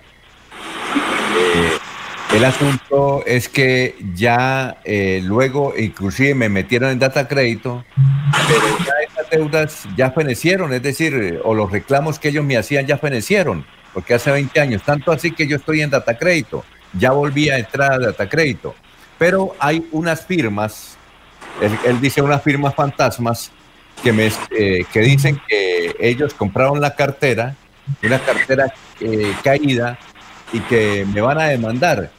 Eh, ¿Qué puedo hacer al respecto? Dice don Jorge Ruiz. Pero no, tengo en qué caerme muerto, dice él. Sí, este, bueno, lo primero que debe tener claro el señor es que como él es pensionado, eh, si son entidades financieras que no son del sector cooperativo, él no tiene ningún problema porque no le van a poder embargar el sueldo. ¿sí? Eso, la pensión, perdón, la pensión. Eh, eso por un lado. Lo otro que debo tener en cuenta es que efectivamente, si ya ha pasado tanto tiempo, lo más probable es que esas obligaciones ya estén prescritas. Entonces, muchas entidades financieras eh, presentan demandas contra las personas, incluso con obligaciones ya prescritas. ¿Qué es lo que pasa? Que eh, al estar prescrita la obligación, eh, según la ley se convierte en una deuda una obligación natural. Esto significa que ya depende de usted si usted de buena fe quiere pagar o no. O sea, ya la ley no lo obliga a que pague esa deuda porque está prescrita. Entonces, usted lo, van a demandar, lo que necesita es llamarnos eh, para poder defenderlo en el eventual proceso judicial que podría venirse. Sí, porque hay argumentos jurídicos para solicitar que no se tenga en cuenta esa demanda. Lo otro respecto a crédito. Si la deuda ya está prescrita y ya pasaron los cuatro años de castigo que establece pues la ley de la data, es importante que la persona sepa que él tendría derecho de presentar un derecho de petición ante la entidad financiera que lo reportó, solicitándole que le informe Data Crédito para que lo libere de la base de datos negativos para que usted pueda nuevamente eh, estar eh, en saldos positivos y pues ya dependerá de usted si decide seguir reactivando su vida financiera. Eh, él dice que son unas firmas que, compraron la cartera mm, ya vencida. eso existe en Colombia, ¿no? Yo no sabía. existen empresas, como dice don Jorge Ruiz, que compran cartera ya, ya ¿cómo es? Castigada. Sí. sí. los abogados a amenazarlos. Pero él dice, a mí no me tienen que quitar nada, digo solamente un televisor que tengo viejo, porque lo único que yo tengo es una pensión y nada más. Me dice desde el barrio Provenza. Dijo, ni siquiera la casita donde vivo es, es mía, sino de uno de mis hijos. Ah, bueno, entonces lo que pasa es que, a ver, con esto hay que tener mucho cuidado porque sí, efectivamente a veces eh, las entidades financieras venden sus carteras eh, de difícil recaudo o castigadas, como lo menciona usted, eh, a otras casas de cobranza, incluso ni siquiera casas de cobranza, a veces le venden a personas naturales también esas carteras. Esto es peligroso porque muchas de esas personas llaman prácticamente a amenazar a las personas, ¿sí?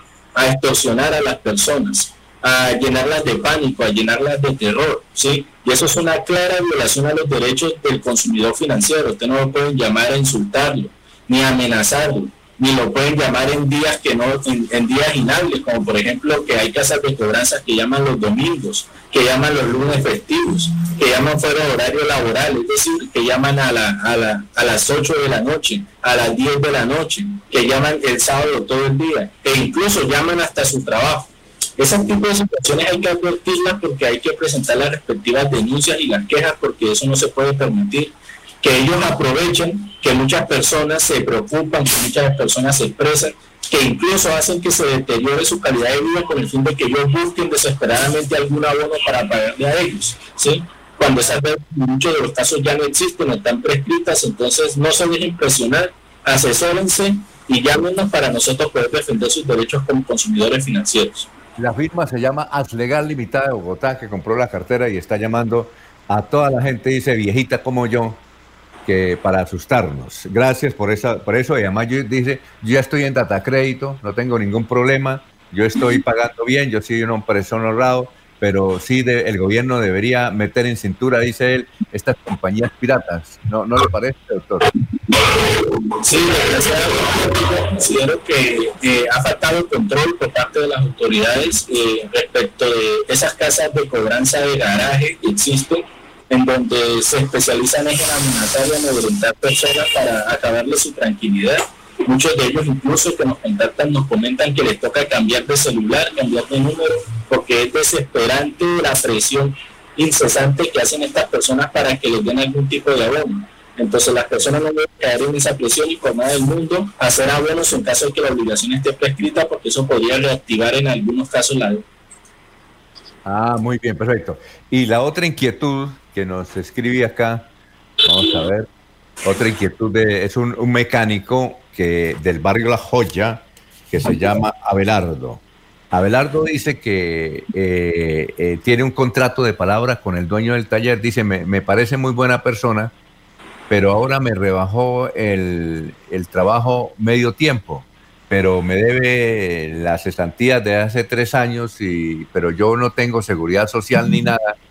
si yo, ¿qué puedo hacer ahí para proteger? Porque soy un hombre casado, tengo dos hijos pequeños. Dice Abelardo, eh, vive en el barrio La Joya, pero trabaja en el barrio Gaitán. Eh, ¿Se le puede ayudar, doctor? Sí, claro que sí. Definitivamente eh, recuerden todos los oyentes que los contratos laborales pueden ser verbales o escritos, o sea que el hecho de que sea de palabra no tiene ningún problema, la ley reconoce ese tipo de contratación. Y una de las obligaciones de los empleadores es pagar la seguridad social de sus empleados, ¿sí? Y también sus prestaciones sociales. Recuerden que esos son derechos irrenunciables por parte del trabajador entonces, en ningún contrato o ningún acuerdo ya sea de palabra por escrito pueden cortar cláusulas como aquellas que digan que ellos se exceptúan de pagar la seguridad social, que ellos se exceptúan de, pagar prestaciones sociales porque eso es ilegal. Entonces, claro que sí, podría llamarnos y nosotros con mucho gusto lo asesoramos, eh, no solamente ante el escenario de la conciliación directamente con el empleador a través del Ministerio de Trabajo, sino también el escenario posible de una demanda ordinaria laboral por incumplimiento de las prestaciones sociales. Ah, bueno, aquí es, pero aquí es una pregunta, bien, una pregunta de un dirigente sindical, dice no de mi nombre, pero eh, ¿por qué a veces, dice, por qué a veces las demandas a los derechos humanos se demoran y otras no? Yo tengo una hace 15 años y no ha resultado nada. ¿Y por qué la de Petro sí resultó efectiva? bueno, eh, eh, depende, de la palanca, ¿no? Sí, desgraciadamente, no solamente nuestro país, sino lo que representa Latinoamérica, somos unas personas que vivimos de los medios y la, y la constante noticia. Entonces hay personas que son mucho más relevantes así no así no debe serlo por los derechos humanos que otras y pues tiene un trato diferencial. La idea es que la justicia no trabaje de esa forma, ni que le den prioridad a un caso por encima de otro. Todos los casos deben tener eh, un, o sea, todos los casos deben tener una situación igual, ¿sí? un trato igual desde lo procedimental. Desgraciadamente, pues a veces pasan esas cosas, eso también, eso también obedece a la, la naturaleza de los procesos, hay procesos más complicados, más difíciles que otros, eh, y sin embargo, pues la justicia trata en sus tiempos de, cumplir con los términos establecidos en las normas, no solamente en las normas internas, sino también las normas de derecho internacional. Entonces, desgraciadamente eso es lo que pasa. Eh, hay sectores de nuestra población colombiana, como por ejemplo el sector sindical, que han sido golpeados por más de muchos años. Eso tiene una historia bastante grandísima. Eh, y pues ellos están en constante lucha de sus derechos, no solamente de sus derechos laborales, sino también de los derechos humanos que a ellos por muchos años les han violado y pues que seguramente muchos de esos casos deben estar en instancias internacionales, en la Corte Interamericana. Incluso algunas personas piden conceptos a la OIT, que es la Organización Internacional del Trabajo, para que les ayuden, pero bueno, así es la justicia y pues tendrán, tendremos que esperar y ser pacientes y también muy importante que los apoderados judiciales que los representen actúen y, presionen constantemente para mover los procesos. Bueno, muchas gracias, doctor. Nos vemos mañana a las 5 de la mañana. Ustedes con usted a las siete y media. Muy amable, muy gentil, doctor Iván Calderón.